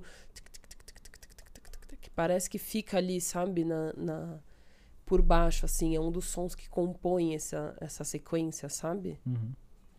É, é, essas toda a composição dessa cena é maravilhosa, assim, de efeitos, trilha, sound effects. Ação é, dos personagens. Ação dos personagens e tudo. E é legal que essa trilha não fica, tipo, ela é muito heróica e ela não tá atrelada a um personagem só, ela uhum. vai para todo mundo, né? É. É uma trilha do momento, é uma trilha da luta de todo mundo e contra esse bicho. Eles, é. E aí é maravilhoso, porque aí agora começa a pegar, que é o, onde você tava, que você tava falando. Uhum começa a pegar tudo e, e vai subindo, e vai subindo o, o peso de tudo, porque o, eles o plano. O que eles já tinham planejado, o Godzilla já chegou antes, então eles precisam meio que sair correndo. O, o. Koichi. O Koichi precisa é, chegar antes, porque agora ele vai precisar é, atrair o Godzilla pro. pro pra, pra, pra Bahia, fossa, né? lá, pra Bahia. Que eles precisam que ele esteja, que é mais funda. E, e o plano já começou. É, ele começa é... já andando ao contrário, né? Tipo, de, de já não dando certo, Sim. com falha. Aí. É, não, aí ele consegue, né? Eles afundam o Godzilla, acham que venceram, o Godzilla puxa. E eles falam, caramba, precisa ativar o plano B. Aí eles usam as boias, o Godzilla sobe um pouco, até, sei lá, 800 metros de profundidade, e aí para. E eles falam, por que que parou? E aí as boias sobem sozinhas e eles falam, cara, tipo, ele comeu o cabo das boias, ele sacou o que estava acontecendo e as boias subiram e ele continua parado ali. Aí eles falam, a gente precisa puxar, só que a força dos dois barcos não dá conta. Então, aí aparece, que é o Dunkirk total, Dunkirk. que é a, a, frota de barcos que está vindo para ajudar, lideradas fica, pelo oh, garoto. Meu é. Deus. e aí todos os barcos, barcos começam a puxar, os barquinhos de pesca, os barquinhos de, tipo, que tem ali. É, rebocadores, começa, né? É, Porque eles são barcos rebocadores. Começa a puxar dos dois lados e vai rebocando e eles sobem o Godzilla. E aí o Godzilla não morreu ainda, ele tá todo fudido, com a cara toda é, cheia de bolha, mas ele tá vivo ainda. E aí ele começa a soltar o brilho azul. E na hora que o brilho, tipo, começa assim. O som para. É, e aí o som para. E aí eu lembro de assistindo esse filme no cinema Tipo, aí acho que foi quando comecei a chorar mesmo nessa sequência, assim, sabe? Porque eu falei, cara, tipo, e aí eu falei, cara, isso é o mar que a gente falou do, no, em alguns filmes já, que é a coisa do, do vazio potente, né? Esse, de uma forma muito simplista, mas. E eu falei, cara, é isso. É tipo, olha como a ausência de som aqui tá preenchida por uma tensão enorme, tá preenchida por por uma respiração presa, sabe? Tipo, tudo parece que falta, assim, parece que tá todo mundo segurando, inclusive quem tá assistindo tá segurando a respiração, sabe? Tipo, então tudo, tá faltando o ar, tá faltando o som, tá faltando. E você só vê as pessoas olhando, o, tipo, o final delas, basicamente, porque ele vai lançar esse raio no, no barco e acabou, era uma vez, a gente já viu o poder disso algumas vezes. E aí as pessoas olham e você sabe o que, o Koichi vai fazer, você sabe que esse é o momento, então ao mesmo tempo que, tipo, tá perigando todo mundo morrer, você sabe que é o momento final dele ali. E aí começa o som que é só o som do da hélice do, aero, do, do, do avião dele e ele vai se joga na boca assim. E aí tem esse momento de êxtase total que volta tudo, volta música, volta é, tudo. E que é o momento. E aí você olha para cima, eles olham para cima, todo mundo acha que ele morreu, porque, né? Ele era kamikaze, todo mundo sabe que é o que o Noda fala, né? Um piloto kamikaze mal sucedido me preocupa, mas ele. É... Então todo mundo sabe o que tá ali, o que pode acontecer. A gente sabe um pouco mais, porque para mim tinha ficado meio claro que tinha o, o assento é, o, ejetável. Ele mostra, mas tá em alemão, não, sei lá, é, tipo, não, tá não em outra língua. Entender. O o, o coisa e mas o mas tem dois momentos Tachibara, que eles chamam Tatibana. Tatibana. Tem dois momentos que eles chamam um pouco de atenção para isso sem falar que é um assento ejetável, mas você fala, mano, eu acho que é porque Sim. por causa do discurso do, do Noda, que é quando ele fala avião de caça sem assento ejetável, Sim. sabe? Então você sente isso. E aí você sabe que. E aí ele desce ali com o, o paraquedas. o paraquedas dele. E é um momento que todo mundo. Só falta o cinema urrar, sabe? Tipo, o Vince da Não, primeira vez então, que a gente assistiu. É isso que eu falo, porque é assim, tipo, é aquela experiência comunal que é, é, maravilhosa, que é tipo, você tá num momento desse e o negócio cresce tanto e é muito alto. E tá todo mundo e, na tipo, ponta da cadeira tá todo mundo na cinema. ponta da cadeira e, mano, vai dar merda, porque o Godzilla já. E aí é contagem regressiva, porque quando vai subindo da cauda dele, faz. Você sabe que quando chegar no, na quando cabeça, chegar na cabeça acabou, dele, né? ele vai soltar e todo mundo morreu e eles não têm o que fazer porque eles estão no meio de é, uma baía gigantesca e num barco gigante que eles não têm. Tipo, até não dá pra fazer manobra é, aqui. Até eles chegarem, o Godzilla Eles não têm mais o que fazer, então eles estão, tipo, olhando rebentou. pro fim deles. E aí vem aquele silêncio total que tá todo mundo, tipo, prendendo respiração para não fazer nada, para não fazer barulho no cinema. E aí você só ouve, tipo, o barulho do ar-condicionado, sei lá, de, tipo. Da não, estática, não tem mais né? E assim, a segunda vez que a gente assistiu, tinha um grupo meio chato, assim, próximo, que ficava comentando e falando coisa o tempo todo. Chegou nessa hora. Nem eles. Quieto, sabe? Tipo, tava todo mundo segurando a respiração. E aí você só ouve, tipo. Do. Do avião. Do avião. E assim, você fala, puta merda, eu sei o que que. Você sabe, tipo, você. Não ficou evidente que existe, tipo, um é, assento ejetável ali. Mas, Mas tipo, você imagina. o Tachibana olhou o negócio, ele meio que, ah, eu preciso falar mais alguma coisa. E aí a cena, tipo, vai Se pra fora. Se afasta, mas você vê que ele tá apontando uma coisa que tá ali no lugar do assento. Então você, fala, então você, você imagina. É, né? Acho que tem um, um, assento ali. Só que assim, agora ele foi dada a opção, entendeu? Exato. Então é muito mais potente do que seria se porque não tivesse nenhuma outra ele, coisa. Porque assim. Que ele tá o filme inteiro nesse cê... momento de eu preciso morrer, mas ele quer viver. E e aí é foi dada a opção para ele falar assim, cara, vai chegar nesse momento, você pode puxar o, o seu assento ou não.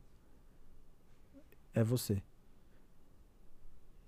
Isso é muito forte. E é muito lindo como, aí... tipo, o Tatibana que tá puto com ele, quando ele ouve no rádio que, tipo, o piloto sobreviveu, ele tá descendo de paraquedas, ele comemora, sabe? Tipo, então é, porque é isso, tipo, a vida não precisa ser gasta a, tão à toa, Exato, sabe? É sacrificada, assim. E. Tipo, valorizar. E, e, é isso, é lindo no filme que ele valoriza, tipo, a vida de cada um, sabe? Uhum. E aí ele vem e o avião e vai chegando e você fala assim, puta merda, mano, ele vai. Que, que, sabe? Eu sei que talvez ele tenha isso, mas será que ele. É a redenção dele agora, sabe? Tipo, uhum. Tipo. E aí quando ele se joga na frente do, do Godzilla, na boca do Godzilla. E é muito legal a trava, porque é um segundo momento que não é um silêncio, mas ele é um pum, porque ele, ele enfia o coisa na boca, encaixa ali o avião na boca do Godzilla, e aí tem um segundo ali do Godzilla de boca aberta, que você vê que tem uma surpresa quase ali, apesar de você estar tá vendo meio de baixo, assim, de tipo, que porra é essa? explode a cabeça a do. e que ajuda também o fato dele estar tá carregando aquele negócio, né? porque ah. ele começa a se explodir por dentro. Mas aí você vê ele no paraquedas assim, e aí a primeira vez que a gente assistiu foi muito genial, porque o cara do meu lado, e é essa experiência do cinema. Do cinema, sabe? De estar tá junto com um monte de gente. O cara do meu lado, tipo, fez assim, levantou, levantou o punho, o assim, punho assim, yeah. pro ar, sabe? Tipo, ah, oh, cara. E a segunda tipo, vez. Torcendo pelo Corinthians ali. O grupinho chato que tava do nosso lado também fez isso. Então, nas duas vezes, teve esse. Yeah! Sabe? De tipo, do cinema comemoradas. Tipo, sabe? Isso é muito. Cara, quanto foda. tempo eu não via isso? Sabe? É. É muito absurdo. Desde, sei lá, do primeiro Avengers, porque depois virou normal dar tudo certo nos Avengers e não sei o que lá. Mas no é, primeiro é, não... Avengers eu lembro de ter umas, tipo, um pouco dessa e não o meu, entendeu? Mas as pessoas terem um pouco esse êxtase de, tipo, comemorar quando dá certo uma coisa ou quando dá errado no cinema, sabe? Até porque o público é meio diferente, sabe? É, tipo, é mais adolescente, então é mais expansivo nesse hum. sentido. Mas nesse filme, meu, foi muito incrível como foi uma coisa de, tipo, esse momento é maravilhoso, cara. É um êxtase e, tipo, e é e, e, é o momento que eu falo, cara, ainda bem que eu tava no IMAX assistindo o filme, sabe? Então é muito, é muito incrível, assim, a, e, e a força do silêncio nesse filme. Então eu falo, cara, tipo. Como que não tá num Oscar de sound design? Eu não sei até agora. Plus, eu ia adorar ouvir a música como música em trilha, mas acho que a trilha, sei lá, original só. Acho que se pá, a música do Godzilla não. Não, e não sei. E aí, assim, tenho, tipo, alguma... Mas, assim, estaremos torcendo pra Godzilla. Ah, total. É... E aí, é inter... aquilo que a gente já falou, tipo, é interessante você ver tudo isso no, no ano que a gente teve Oppenheimer e tema de, de dessa, tipo, aniquilação nuclear que volta à tona, sabe? Uhum. A gente... É, e no momento que a gente tá de mundo também, né? É, então, do, do mundo mesmo. Uhum. E sei lá, resumindo, sei lá, meio que, tipo, o, o meu lado, assim, da conversa, que a gente. No Minus One a gente não tem aquele. a figura do cientista que desenvolve uma arma de destruição em massa, tal como a gente tinha no original. Uhum. E eu acho até bom que não é uma arma de aniquilação em massa que destrói outra arma de aniquilação, sabe? Sim. Tipo, é a união das pessoas que É a faz união a das diferença. pessoas e tal. a, e a natureza. Porque, tudo bem, vai, que ele explode um avião na boca do Godzilla e, e é isso É, que faz ele ganhar. Mas o que enfraquece, o que dá essa chance pra ele é a natureza. É, o, é pura compressão e descompressão, quase. Não é uma. Não, sim, mas é tipo a né? engenhosidade das Sim. pessoas se unindo pra realizar Pra aquele objetivo maior do que todos eles, sabe? Tipo, sim, se sim, não fosse concordo. isso, não, não teria nada. Concordo 100%. Então é tipo. É, Não uma pessoa que tem esse poder na mão. E é aquilo, entendo que, tipo, no primeiro, o, o cientista se sacrifica por. e destrói essa pesquisa, porque o, o tema lá é, é outro, sabe? Ele tá Uhum. cuidando de outra coisa. E aqui ele Sim. quer fa- era uma ansiedade daquele tempo de, tipo. É, como. É muito recente a, a bomba atômica naquele tempo, então, tipo, era uma ansiedade de como o quilo poderia ser usado pro bem e pro mal e tal. É, mas aqui a gente já sabe que isso é uma realidade final Uhum. já sabe que bomba atômica Sim. tá aí e os países não vão se desfazer disso. Eles falam que, tipo, estão diminuindo o arsenal atômico, mas aí de repente, tipo, começa tá. a, competir de novo e aí aumenta, sabe? Então, a gente sabe que isso, tipo, é uma realidade que elas não vão mais desaparecer Uhum. e a gente tem que conviver com isso. Uhum. E a gente pode esquecer que isso é realidade, mas agora no momento que tipo começa a surgir mais conflitos e tal, a gente volta É. a pensar, sabe, nisso. Então, é, por esse lado e aí pensando até tipo na- no finalzinho de- no, no Godzilla quando ele começa a se regenerar, eu acho até depois eu fiquei pensando, sabe, porque eu falei, eu saí do, do filme falando tipo, ah, não sei se eu gostei do do final, porque ele tem essa ele é tipo Não o chega a final, ser uma ele- cena a pós-crédito, mas não é tá como morta, se fosse, né? ela tá viva e eles estão ali, e eles, a família se reencontra de novo. Que tudo bem, é, sabe? Eu podia ter ficado Ah, sem, mas gosto. tipo, é é bonitinho, tal, tal, tal, beleza. E aí tem o Eu gosto bastante. pedaço de, do Godzilla que começa a se regenerar no fundo do mar. Uhum. Que eu tava pensando, eu falei assim, mano, acho que é pela franquia de filme, sabe? É pela franquia que o Godzilla precisa voltar Uhum. e tal, e tudo certo. Mas também dá pra você pensar que é tipo por isso do.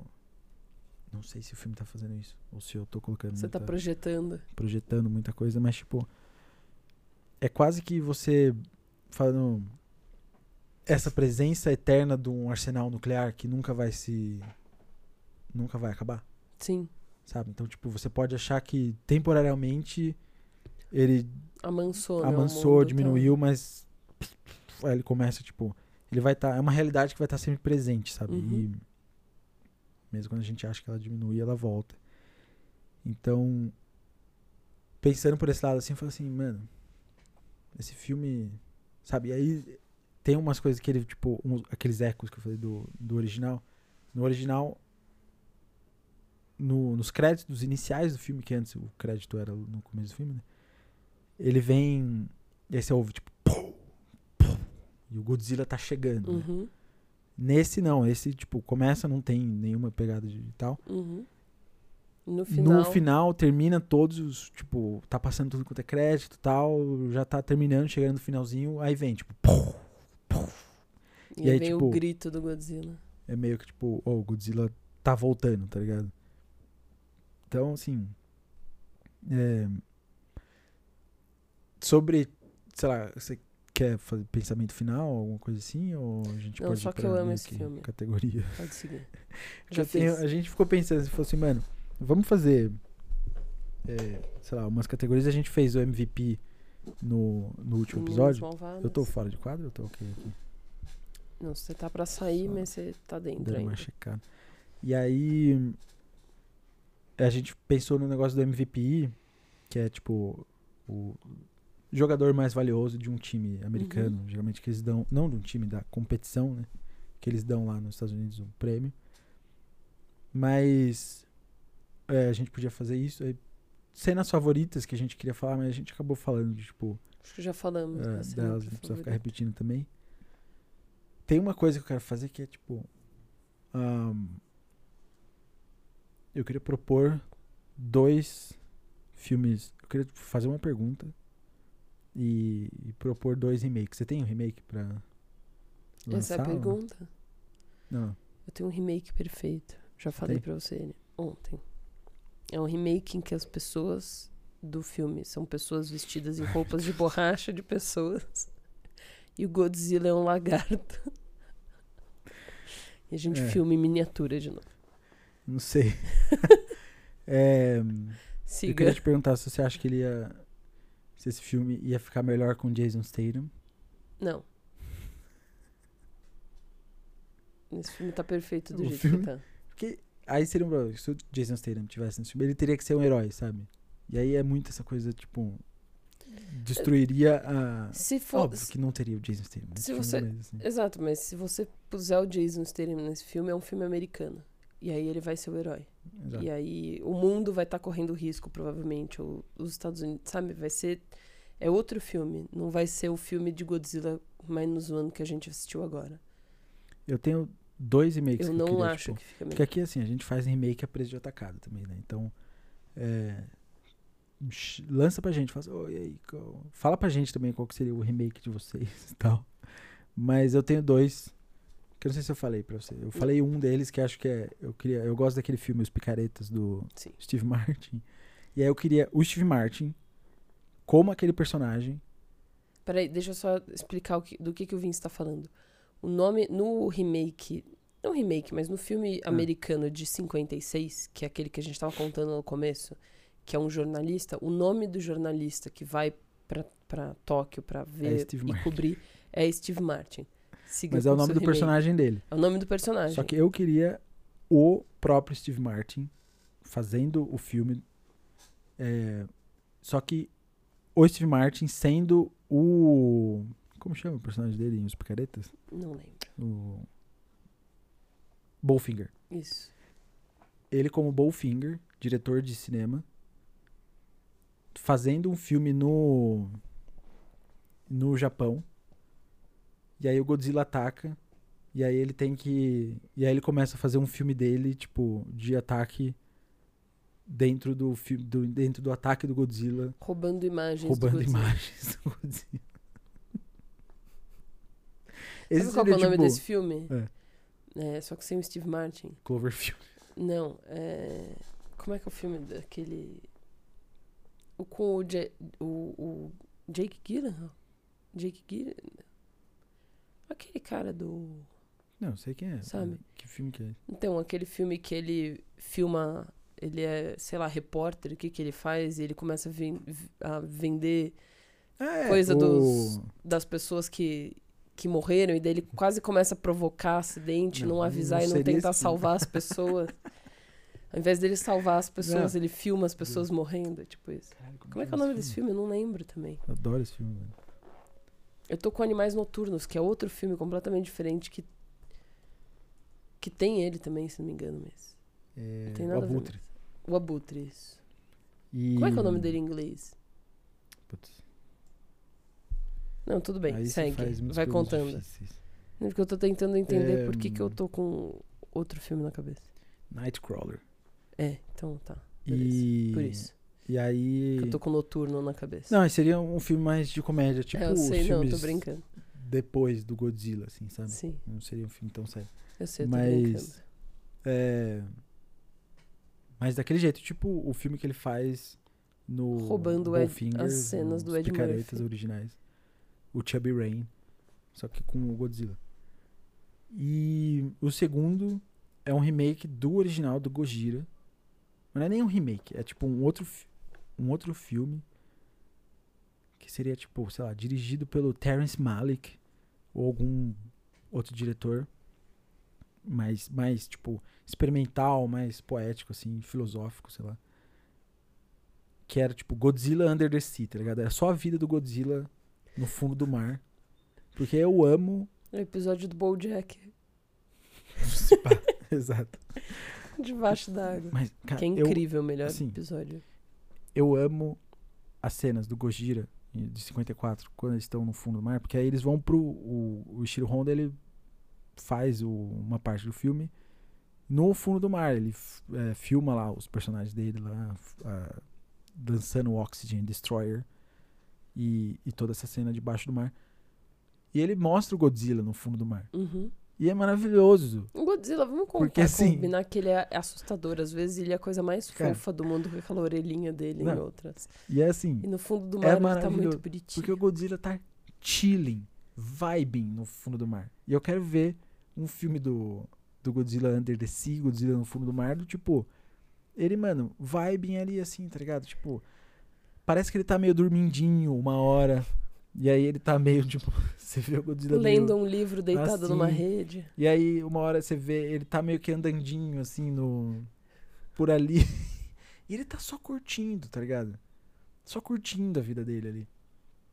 Eu quero ver um filme, tipo, poético, experimental, de uns 45 minutos, sobre a, a vida, vida, do, do Godzilla. Godzilla. Embaixo do mar. É, embaixo do mar. Justo. Qual que você acha que tem mais chance de ser feito? Dos três. Acho que nenhum, mano. Acho que não. Steve Martin, talvez. Não, isso acho que é o mais possível, mano. Continuação do Bolfinger? Não, acho que não. É. E... Eu acho que a gente podia fazer a minha versão.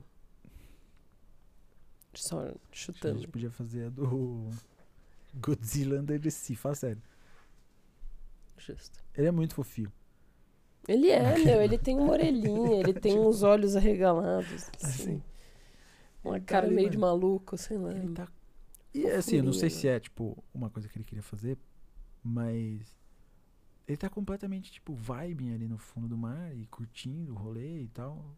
A vidinha dele suave lá, tá ligado?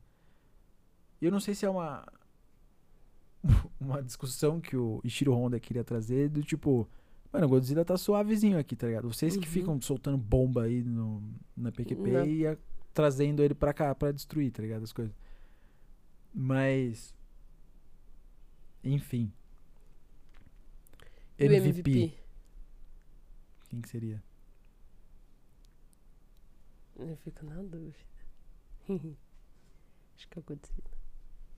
Godzilla? Ah, por que, que ele não pode ser o MVP? Olha a cara dele tá putaço da vida falando isso. Que. Não, não eu, eu, acho, eu acho ele muito foda. Então, mas eu, eu acho que. Todo. É. Porque todo se não for ele, ele para mim seria o, o Takashi, o diretor, o diretor. Do, do remake. É, eu fico na dúvida entre os dois. Mas eu gosto do Godzilla porque eu acho que, tipo, se ele não for MVP, quem que vai ser, tá ligado? O cara é um. Literalmente é a cara da franquia, ele é muita coisa, sabe? literalmente. E, literalmente, é ele é a cara da franquia. da franquia. E. Mas eu acho que, tipo, a força dele no filme e, e, a importância dele no filme e como representação do, de um problema muito maior, entendeu? Eu acho que é MVP porque. Não porque ele é a pessoa mais incrível do filme, a pessoa que tá atuando melhor, até porque ele não é uma pessoa que tá atuando, mas porque eu acho que é um assunto que a gente devia dar mais valor, e principalmente agora, sabe? Uhum. Então, ele é MVP como most valuable assunto do filme. Tipo, que a gente devia falar que é. Assunto mais olhado. Exato. É, a gente tá falando só do, do Minus One ou também. Não, acho que, acho que não. Não sei. É... Não, porque da outra vez foi a Regina do, George. Então, foi ah, Regina foi... George. Não então, sei se a gente faz só do remake ou faz de tudo. Rachel vai. Não, Rachel McAdams. McAdams, isso. Mas... Confundindo seus amores. é. Revelando aqui, que ele fica falando do Jason Statham, sabe? Tô revelando os amores Rachel dele Weiss. também. É... eu acho que eu vou com o Takashi, o diretor do filme, porque. Ele merece, eu acho também. Assim, foi um, um remake. Que, cara. Ele me fez chorar no cinema só porque o filme era bom demais. Porque eu tava emocionada Exato. com quão incrível era o que eu tava assistindo, quão monumental, quão Foi uma maravilhoso. assistir Ah. ele, tipo, e, e falar, mano, é realmente isso que eu quero fazer da minha vida. Então, o filme em si, se eu pudesse dar pro filme, eu daria pro filme, mas, tipo, é, o Takashi, o diretor, ele ter conseguido fazer tudo isso com um budget, tipo, de Que, que 15 se milhões, estima, tipo, né? É muita grana. Eu gostaria de ter essa grana pra fazer filme, mas, Mas assim... pra um filme desse tamanho, considerando a grana que se gasta pra fazer filme, principalmente em Hollywood, que não é É. pouco dinheiro, 15 milhões. Mas se você compara com qualquer filme hollywoodiano, é É o salário Meninas- de algum dos O atores. Meninas Malvadas, é, eu acho que é mais caro, foi mais caro do que esse. Acho que ele foi tipo 24, uma coisa assim. É? Eu acho que sim. Vale pesquisar, porque se não me engano, foi tipo. Eu falei, nossa, 24 milhões, é pouquinho, né? É, Vou ver aqui. Vai dando uma enrolada aí. Vai dando uma enrolada aí enquanto a gente É, vai Não, falando aqui assim. não, porque, mas, mas porque é isso, tipo, o. Não é um budget é, pequeno, Uhum. mas pra Hollywood ele é pequeno. É, o, é, o- é Sim, a grana não, que você vai e é botar isso, num tipo- filme quase independente em Hollywood, sabe? Tipo, é o filme que você não Exato. tá É um... apostando, é a grana de um Ah. filme independente e que aqui é o blockbuster. Uhum. Ele é um blockbuster feito com 15 milhões. Com que se estima, né? Porque parece que não foi confirmada essa informação. Mas 36 milhões. É, ou seja, o Meninas Malvadas é o dobro do do budget. É... E... Mano, E é incrível.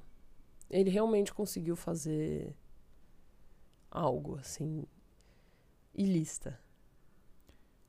A gente tem um alguém que passou. engraçado que, Sérgio tipo, não sei se Leone. foi semana passada que a gente falou... é, no episódio da semana passada que, tipo, nenhum filme mais chega, tipo... Nenhum filme chegou a questionar, mas a gente não chega mais a questionar, tipo, Suspiria e... É que fazia tempo que a gente não questionava, né? É, que o tava... filme, tipo, a gente nem comenta mais deles porque nenhum Eles filme acaba muito em chegando cima. lá. E, e assim, Eu acho que a gente achou um. é, esse, eu tava no. Era, era foda porque eu tava no filme essa semana. Caralho. E igual eu tive com Suspira, que eu fiquei. Puta, acho que a gente achou o. O remake aqui, assim, que sabe que passou. A gente achou que por um Uhum. punhado de dólares ia ficar um tempão e não vai passar de uma semana. Sim. Mas aí acabou ficando. É, eu não tive essa dúvida Agora- no Suspiria, mas eu falei, caralho, a gente tem um segundo lugar sólido, assim, sabe? Quando eu tava assistindo. Mas esse foi um filme que a gente terminou, a gente tava sentado, a gente falou, caralho, mano, acho que a gente achou o filme. Contender. E aí o Vince falou assim, cara, eu acho que é só porque a gente viu em IMAX, a gente precisa ver de novo. E daí a gente reviu em IMAX, ok, tudo bem. Mas já não tinha a magia do primeiro, de ver a primeira vez e de tudo mais. E eu acho que ele está sólido, Ele continua muito bem no quanto- lugar dele. ali, tipo, Mas você coloca ele em qual posição? primeiro, Primeiro? Primeiro. Eu acho que, assim, por mais que eu ame por um punhado, por mais que eu ame o Leone, eu acho que aqui a gente tá com um filme que. Porque o Leone, ele. A história é muito sólida. Mas é o Yojimbo. E não é um problema o seu remake ser exatamente, tipo, praticamente igual o. A gente já falou isso. Mas. Mas o que ele mudou não é de temas, entendeu? O que ele muda é, é a linguagem, principalmente. É, é trazer para um velho oeste e é criar uma linguagem dele muito forte em cima do filme e, e o l'air de panache dele ali, Estética. assim, sabe? Tipo, a palavra que a gente não falou no episódio inteiro chegou agora. Esse filme É, porque esse filme tem, assim. esse filme é um filme que eu acho, tecnicamente, a- o, o que o diretor fez, o, o Takashi fez, incrível. Eu acho muito bom. Tem planos que, tipo.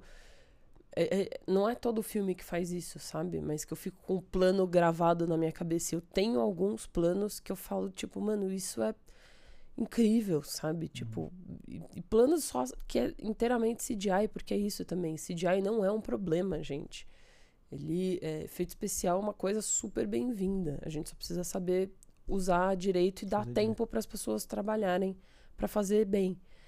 E, e, e, é um filme que, que não só tem isso, que eu acho que está muito bem feito sob o ponto de vista da direção, mas eu acho que essa coisa que você fala da atualização dos temas e os próprios temas que ele traz e a forma como ele consegue prender a nossa atenção e prender a gente junto com um, um no filme de Lagarto se emocionar tanto, sabe? E tudo isso eu acho que é o que me faz colocar ele acima do por um punhado, sabe? Eu acho que ele tem mais pontos positivos somados do que o por um punhado, digamos eu assim. Eu fiquei pensando, tipo... assim, tipo, que a gente, você falou, a gente não fala de Lerdo Panache. Lerdo Panache, ele é um resumo que a gente Sim. fez de, tipo, do filme, daquela tese meio de remakes que a gente, tipo... Tem uma personalidade. Tá testando, que é o filme ter uma personalidade, ter... Ele ser autêntico e ser... ter uma identidade, né? Uhum. É, e o resumo de dessas três, desses três fatores. É o, o de Panache. Uhum. E às uhum. vezes você pode ter muito personalidade e não ter. E não ser bom e, e, não ter tudo e extrapolar. E não ter uma das outras. Então você precisa, tipo, tá equilibrado ali. E assim, óbvio que esse filme, sabe, tem tudo isso. Assim.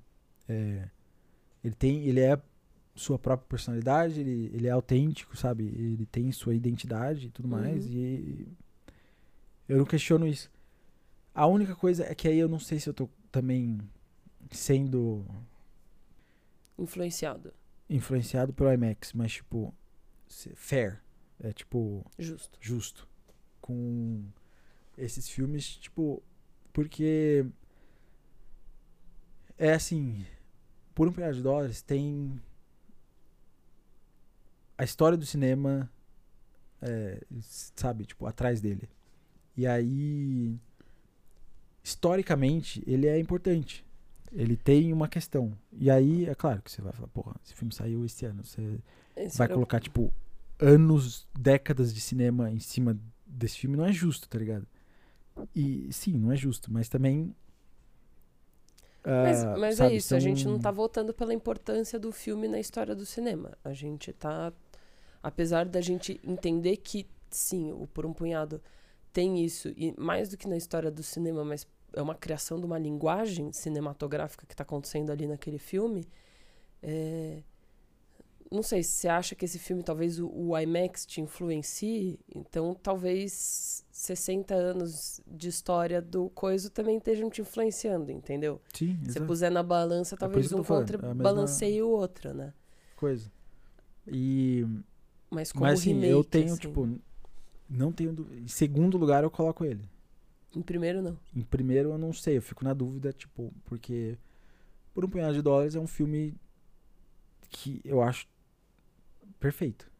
É, eu não. E esse? Esse também é perfeito. Então. Mas eu penso assim, fala, Mas cara, como remake. Tem uma coisinha, sabe, do tipo o finalzinho meio melodramático, um pouquinho demais, assim, sabe, muito perfeitinho, que eu fico tipo, hum. É que eu não me incomodo não com esse final, eu adoro ele, então. Eu, eu gosto. É, e, e, e, ele tem umas. É, aí. É uma questão do cinema hoje em dia. O, o Por um de Dólares. Não é que ele vira uma franquia, porque os. Por um de dólares, por, os, por alguns dólares a mais, por uns dólares a mais, e Três Homens em Conflito, não é o mesmo personagem. Uhum é o Homem Sem Nome, mas ele gera uma trilogia, mas não é a mesma história que está desenvolvendo de uma para outra. E, e aí. Aqui agora a gente tem uma questão de uma franquia. A gente sabe que vai ter o, o próximo filme do Godzilla que eles vão fazer, que é Torre. Vai fazer porque o Godzilla não, nunca acaba. Uhum. Acho que é a maior franquia. Não, vai sair um Godzilla de... agora. Vai sair Godzilla versus Kong em março, se não me engano. É. É a maior franquia que tem, acho que mais é. antiga, é. sei lá. Maior. Então, assim. É. É King Kong é mais velho que ele. Mas. Eu não sei. Sabe, tipo. É, eu fico. O, o, Por um Pilar de Lores, ele não tinha essa incumbência de ser uma franquia. Esse filme ele tem isso e ele ainda consegue ser um bom filme, tipo, para você assistir em um só, sabe? Ele não tá. Ele lança no finalzinho algumas coisas que podem vir a ser. Mas. Mas você não precisa ter assistido nenhum Godzilla para assistir ele, né? Não, sim. Sim. Não, e... que é o que você falou, né? E sei lá. Então eu fico. Ele tá, para mim, entre. Eu, eu não, um é que eu não tô entendendo e... a questão da franquia, o que, que tem de positivo ou negativo nisso. Porque o Mas... Por um de Dólares, ele se encerra num filme só. Ele é um filme, ele termina o filme e fala assim, tchau, acabou, falou. Ah, esse pode vai. terminar nesse filme também. E. Mas ele não tinha essa incumbência de querer gerar assuntos para um segundo filme. Tanto que quando, a gente saiu, eu falei até de John Wick. Eu falei, mano, John Wick acaba um filme e é isso. E ele foi. O primeiro filme acabou. Depois eles falam, puta, gente, isso aqui fez um sucesso, vamos fazer mais. Então, o universo dele é rico o suficiente para você trazer outros elementos e, e, expandir mais esse universo e fazer outros filmes e tal. Uhum. Então é tipo, é, é um motivozinho, assim, sabe? Dele, aquela hora que ele tá abraçando, aí você vê o negócio vindo e ela voltar. É, enfim, tipo, isso um pouquinho me pega pra não falar que, tipo, sabe, é o número um total, fechou, você é number one the bullet, sabe? Tipo. É, então ele, mas então ele tá no lugar dois para você. No dois, sólido, com certeza. Mas eu questiono se ele não deveria estar no primeiro também, sabe? É, não sei, pra mim tá em primeiro. E aí? Não, eu acabei de falar, pra mim ele tá em primeiro. Quem tem que decidir que é que você. não, mano. Você tem que me. Não, mano. É... Você que tem que se decidir pra gente ver se a gente tira para o ímpar ou se a gente tá concordando. Não, mano. Você tem que, acho que me. Eu, eu sou obrigada a te convencer? Me convence. Eu já te convenci, caramba. Eu acho que assim, tipo, ele ser ou não uma franquia não devia ser uma coisa que devia contar, porque a gente tá falando desse filme como remake. A gente não tá falando de, da franquia dele, da importância de, do que veio, do que virá. Sim. Então, Mas acho que. Eu entendo que você se incomoda pelo não... final do filme. Sim. É, de estar tá querendo forçar uma, um próximo, talvez, pelo que eu tô é. entendendo. Não é uma coisa que me incomoda. É uma coisa que ok e que eu já me acostumei que se você não fizer isso hoje em dia você não está fazendo nada basicamente se você ainda mais se você já é uma franquia com no mundo de Marvel Universe DC Universe sei lá mais o que Universe se você não fizer isso você não é ninguém tá ligado tipo por que, que você está fazendo um filme por que, que você está fazendo um blockbuster é não, quase. Acho que não é aí o papo também. Não, né? calma. Mas, tipo, numa, se você tá falando de uma franquia, o, o mínimo que você espera é que vai deixar um gancho pro filme 2, entendeu? Pro hum. próximo. Tipo, esse é o meu ponto, assim. É, talvez em 1964, no, no ano do, do coisa, também não tivesse essa necessidade não, de você falar, olha o 2, tipo, que, espera. Não, ele não então, esperava que ele tava fazendo um filme. Exato. Ponto, e era Sim. aquilo que Aqui era a ele chance tem... dele de fazer um filme. Exato. Aqui ele tem uma. Então, por isso que eu tô falando que eu acho que isso não devia ser um, um, um ponto negativo para ele. Tudo bem, eu acho que talvez ele não seja o remake perfeito por causa de uma cena que tem no final. Mas eu considero ele um remake melhor do que o, o Por um Punhado. Meu ponto é esse. Como remake, eu acho que ele é melhor e eu acho que ele é melhor pelos pontos que eu falei, porque eu acho que o Por um Punhado ele tem uma coisa muito forte e que é incrível e que é por isso que ele está em primeiro lugar, eu não estou rebaixando ele em ponto de forma alguma, que é a linguagem. Eu acho que esse tem a linguagem talvez não tão forte, talvez não tão escancarada, até porque eu acho que não precisava, se ele começasse a querer colocar linguagem demais, talvez virasse o Invencível do Stephen King, aquele de 2000, que é o não sei se ainda está no nosso último lugar da fila. É, implacável. Mas, exato, o exato, implacável do Stallone. tipo, esse, é o risco demais. que se é, corre, exato, entendeu? Sim. Então eu acho que está muito bem dosado a linguagem que ele tem, mas eu acho que ele acerta em Não, outros é pontos também, tipo entendeu? Tipo... Ele, eu acho que ele tem muitos pontos positivos. É, muito fortes e que talvez se a linguagem não tiver tanta força quanto o Sérgio Leone criando tudo que ele ele criou no Por um Punhado, esse filme tá trazendo outras coisas para rebater, sabe? E e sei lá, tipo, eu sou uma pessoa que é apaixonada por Leone. Eu sou uma pessoa que falou, caralho, Faroeste é foda pra caramba por causa de por um punhado de dólares, sabe? Uhum. Eu vi por um punhado antes de ver Yojimbo, inclusive. Que eu amo Yojimbo também. Mas. Eu não sei, eu, eu de verdade, não sei se te convenci, eu não quero te convencer, porque eu não acho que é esse o meu papel fazer aqui. A lista, tipo... Eu acho que se você acha que tem um segundo lugar sólido e talvez um primeiro, ele ganhou o primeiro, porque para mim é um primeiro sólido, não seria um segundo. Você tem a sua dúvida. Por votação. É... Não, ele tem um ponto e meio contra um, entendeu? E, e você é, então... tá dando meio ponto de diferença para ele, que faz ele sair na frente, Sim. É, é isso. Eu acho que, tipo, eu tô colocando. Não sei se eu tô sendo justo com ele, tá ligado? De estar tá colocando um, um aspecto histórico do, do cinema em cima dele, que, tipo, ele tem a história do cinema também do lado dele, de 70 anos, que é o Godzilla. É, e ele, tipo, hoje em dia ele tá fazendo um filme do Godzilla bom ainda e, mano, que a galera tá, tipo, pirando, tá ligado? Uhum. Então, acho que, assim, por esse lado, você fazer um remake, você vai fazer um remake, faz isso. Sabe? Essa é a maior prova que um remake pode ser bom, saca? E eu acho é... lindo porque, tipo, toda a questão que a gente tá tendo com os blockbusters hoje. E aí eu não vou falar de Barbie nem de Oppenheimer, porque eu acho que a gente teve um ano bom de blockbuster, sabe? Uhum. Porque tiveram coisas diferentes. Mas a gente tá vindo de quase uma década de blockbuster sendo só Marvel e DC, Marvel, DC, Marvel, DC. E meio isso, sabe? E Transformers, quando vem alguma coisa. É, mas de serem franquias que que estão gerando uma coisa de tipo, caramba, mas esses filmes não, um não é melhor do que o outro.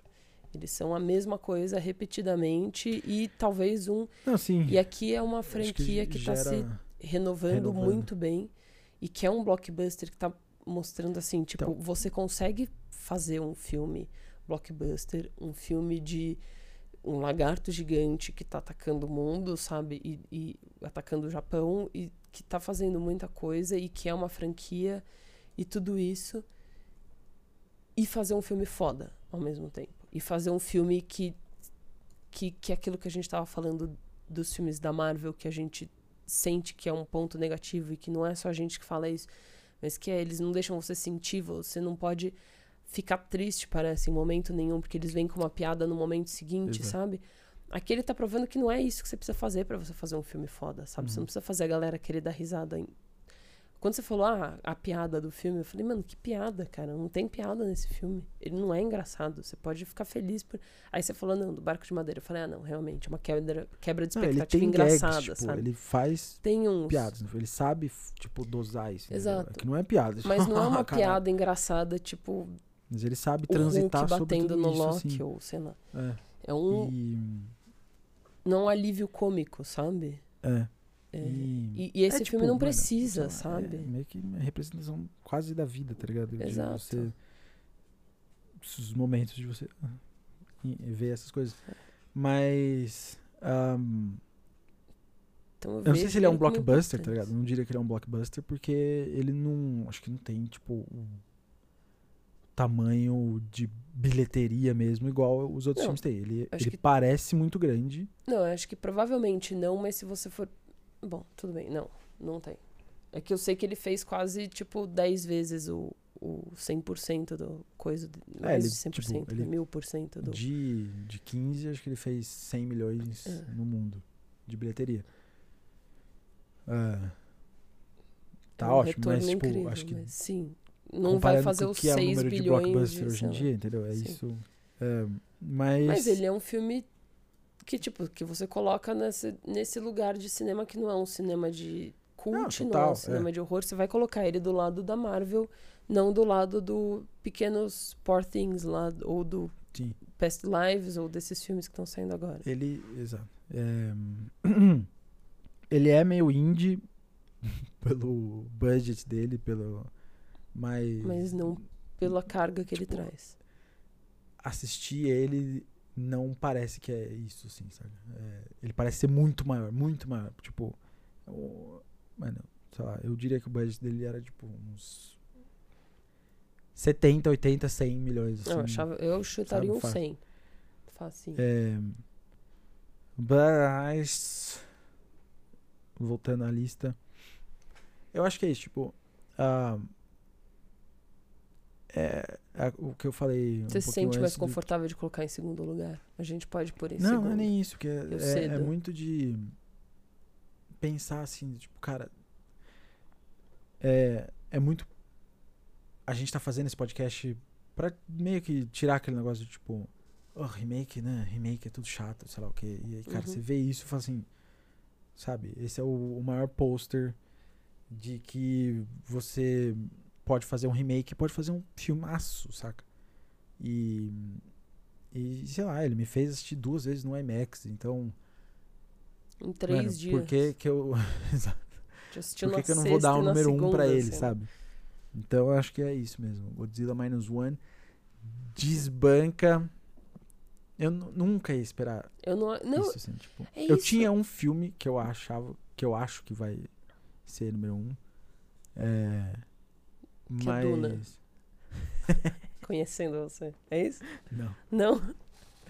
É, é, eu não quero falar, eu quero quando chegar ele. Ah, não, eu quero saber agora, mano. Você joga bomba e, tipo, vai embora. Jogando com mistério, assim. É. A gente, depois a Not gente, nice.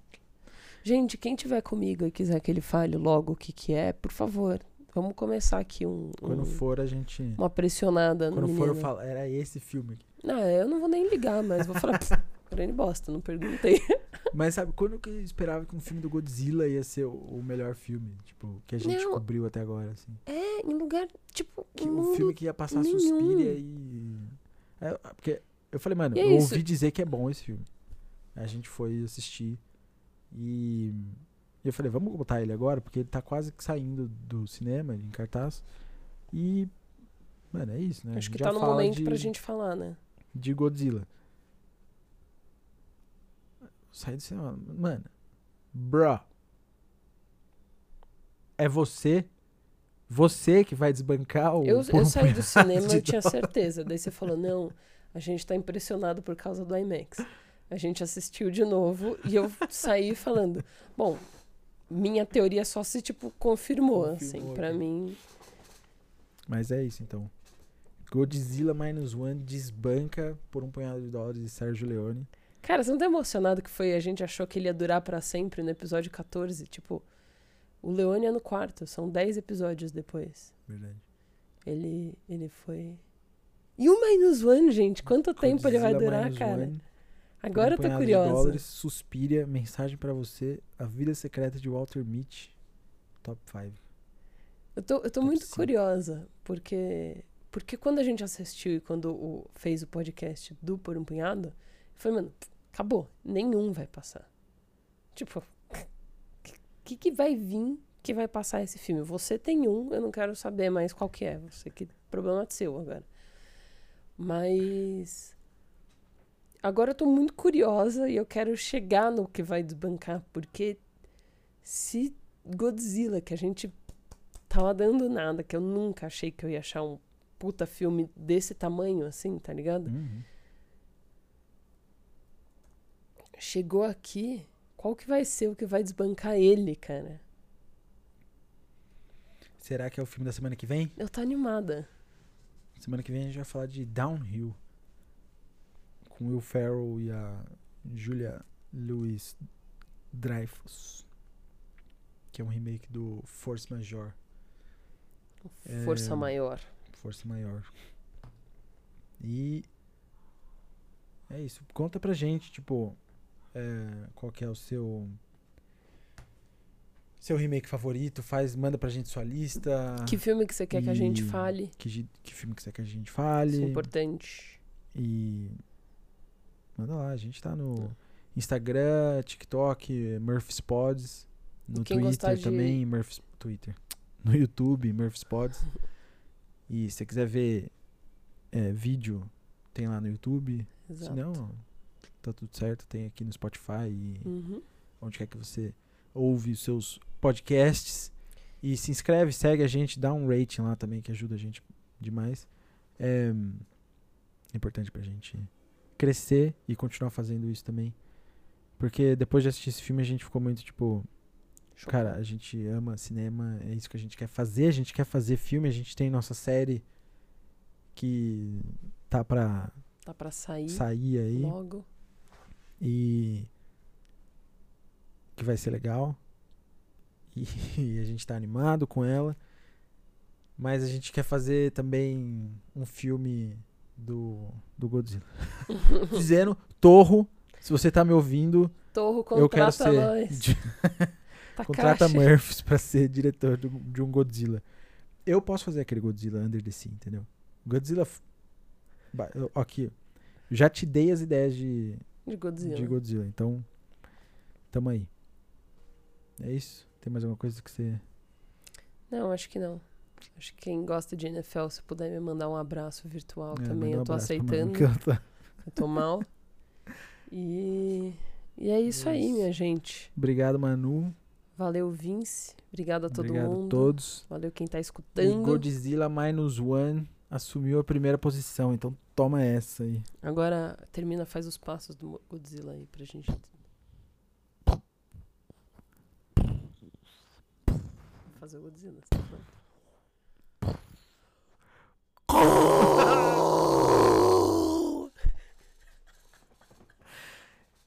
Esse. Godzilla, esse papo foi um pouquinho melhor de um Godzilla anterior que a Manu tinha feito antes da gente começar a gravar, que parecia um Chewbacca. E, Tchau. e aí, sei lá, a última curiosidade do Godzilla, que é o, o grito do Godzilla era tipo uma luva de látex que tá passando nas cordas. De, não sei se é um violão ou de algum outro instrumento que o cara original fez. Que nada, eu que fui contratada E- 60 anos atrás pra fazer. Dizem 70 que a Manu também foi contratada, então É, sou eu. qual, Sim. qual é a realidade? Torro, me Diz pra contrata pra fazer o Godzilla. Diz aí o que, que você acha, qual que é a verdade. A luva de látex passando pelas cordas ou é a Manu que vocês acabaram de, de ver aí? Valeu, gente. Valeu, tchau. Este podcast foi uma produção em parceria da Murphys com a Bleak House. Editado por Camila Cruz, produzido por Vitor de Moraes, trilha musical por Data Estelar Studios. Hosts Murphys, Manu Carvalho e Vince Bressan.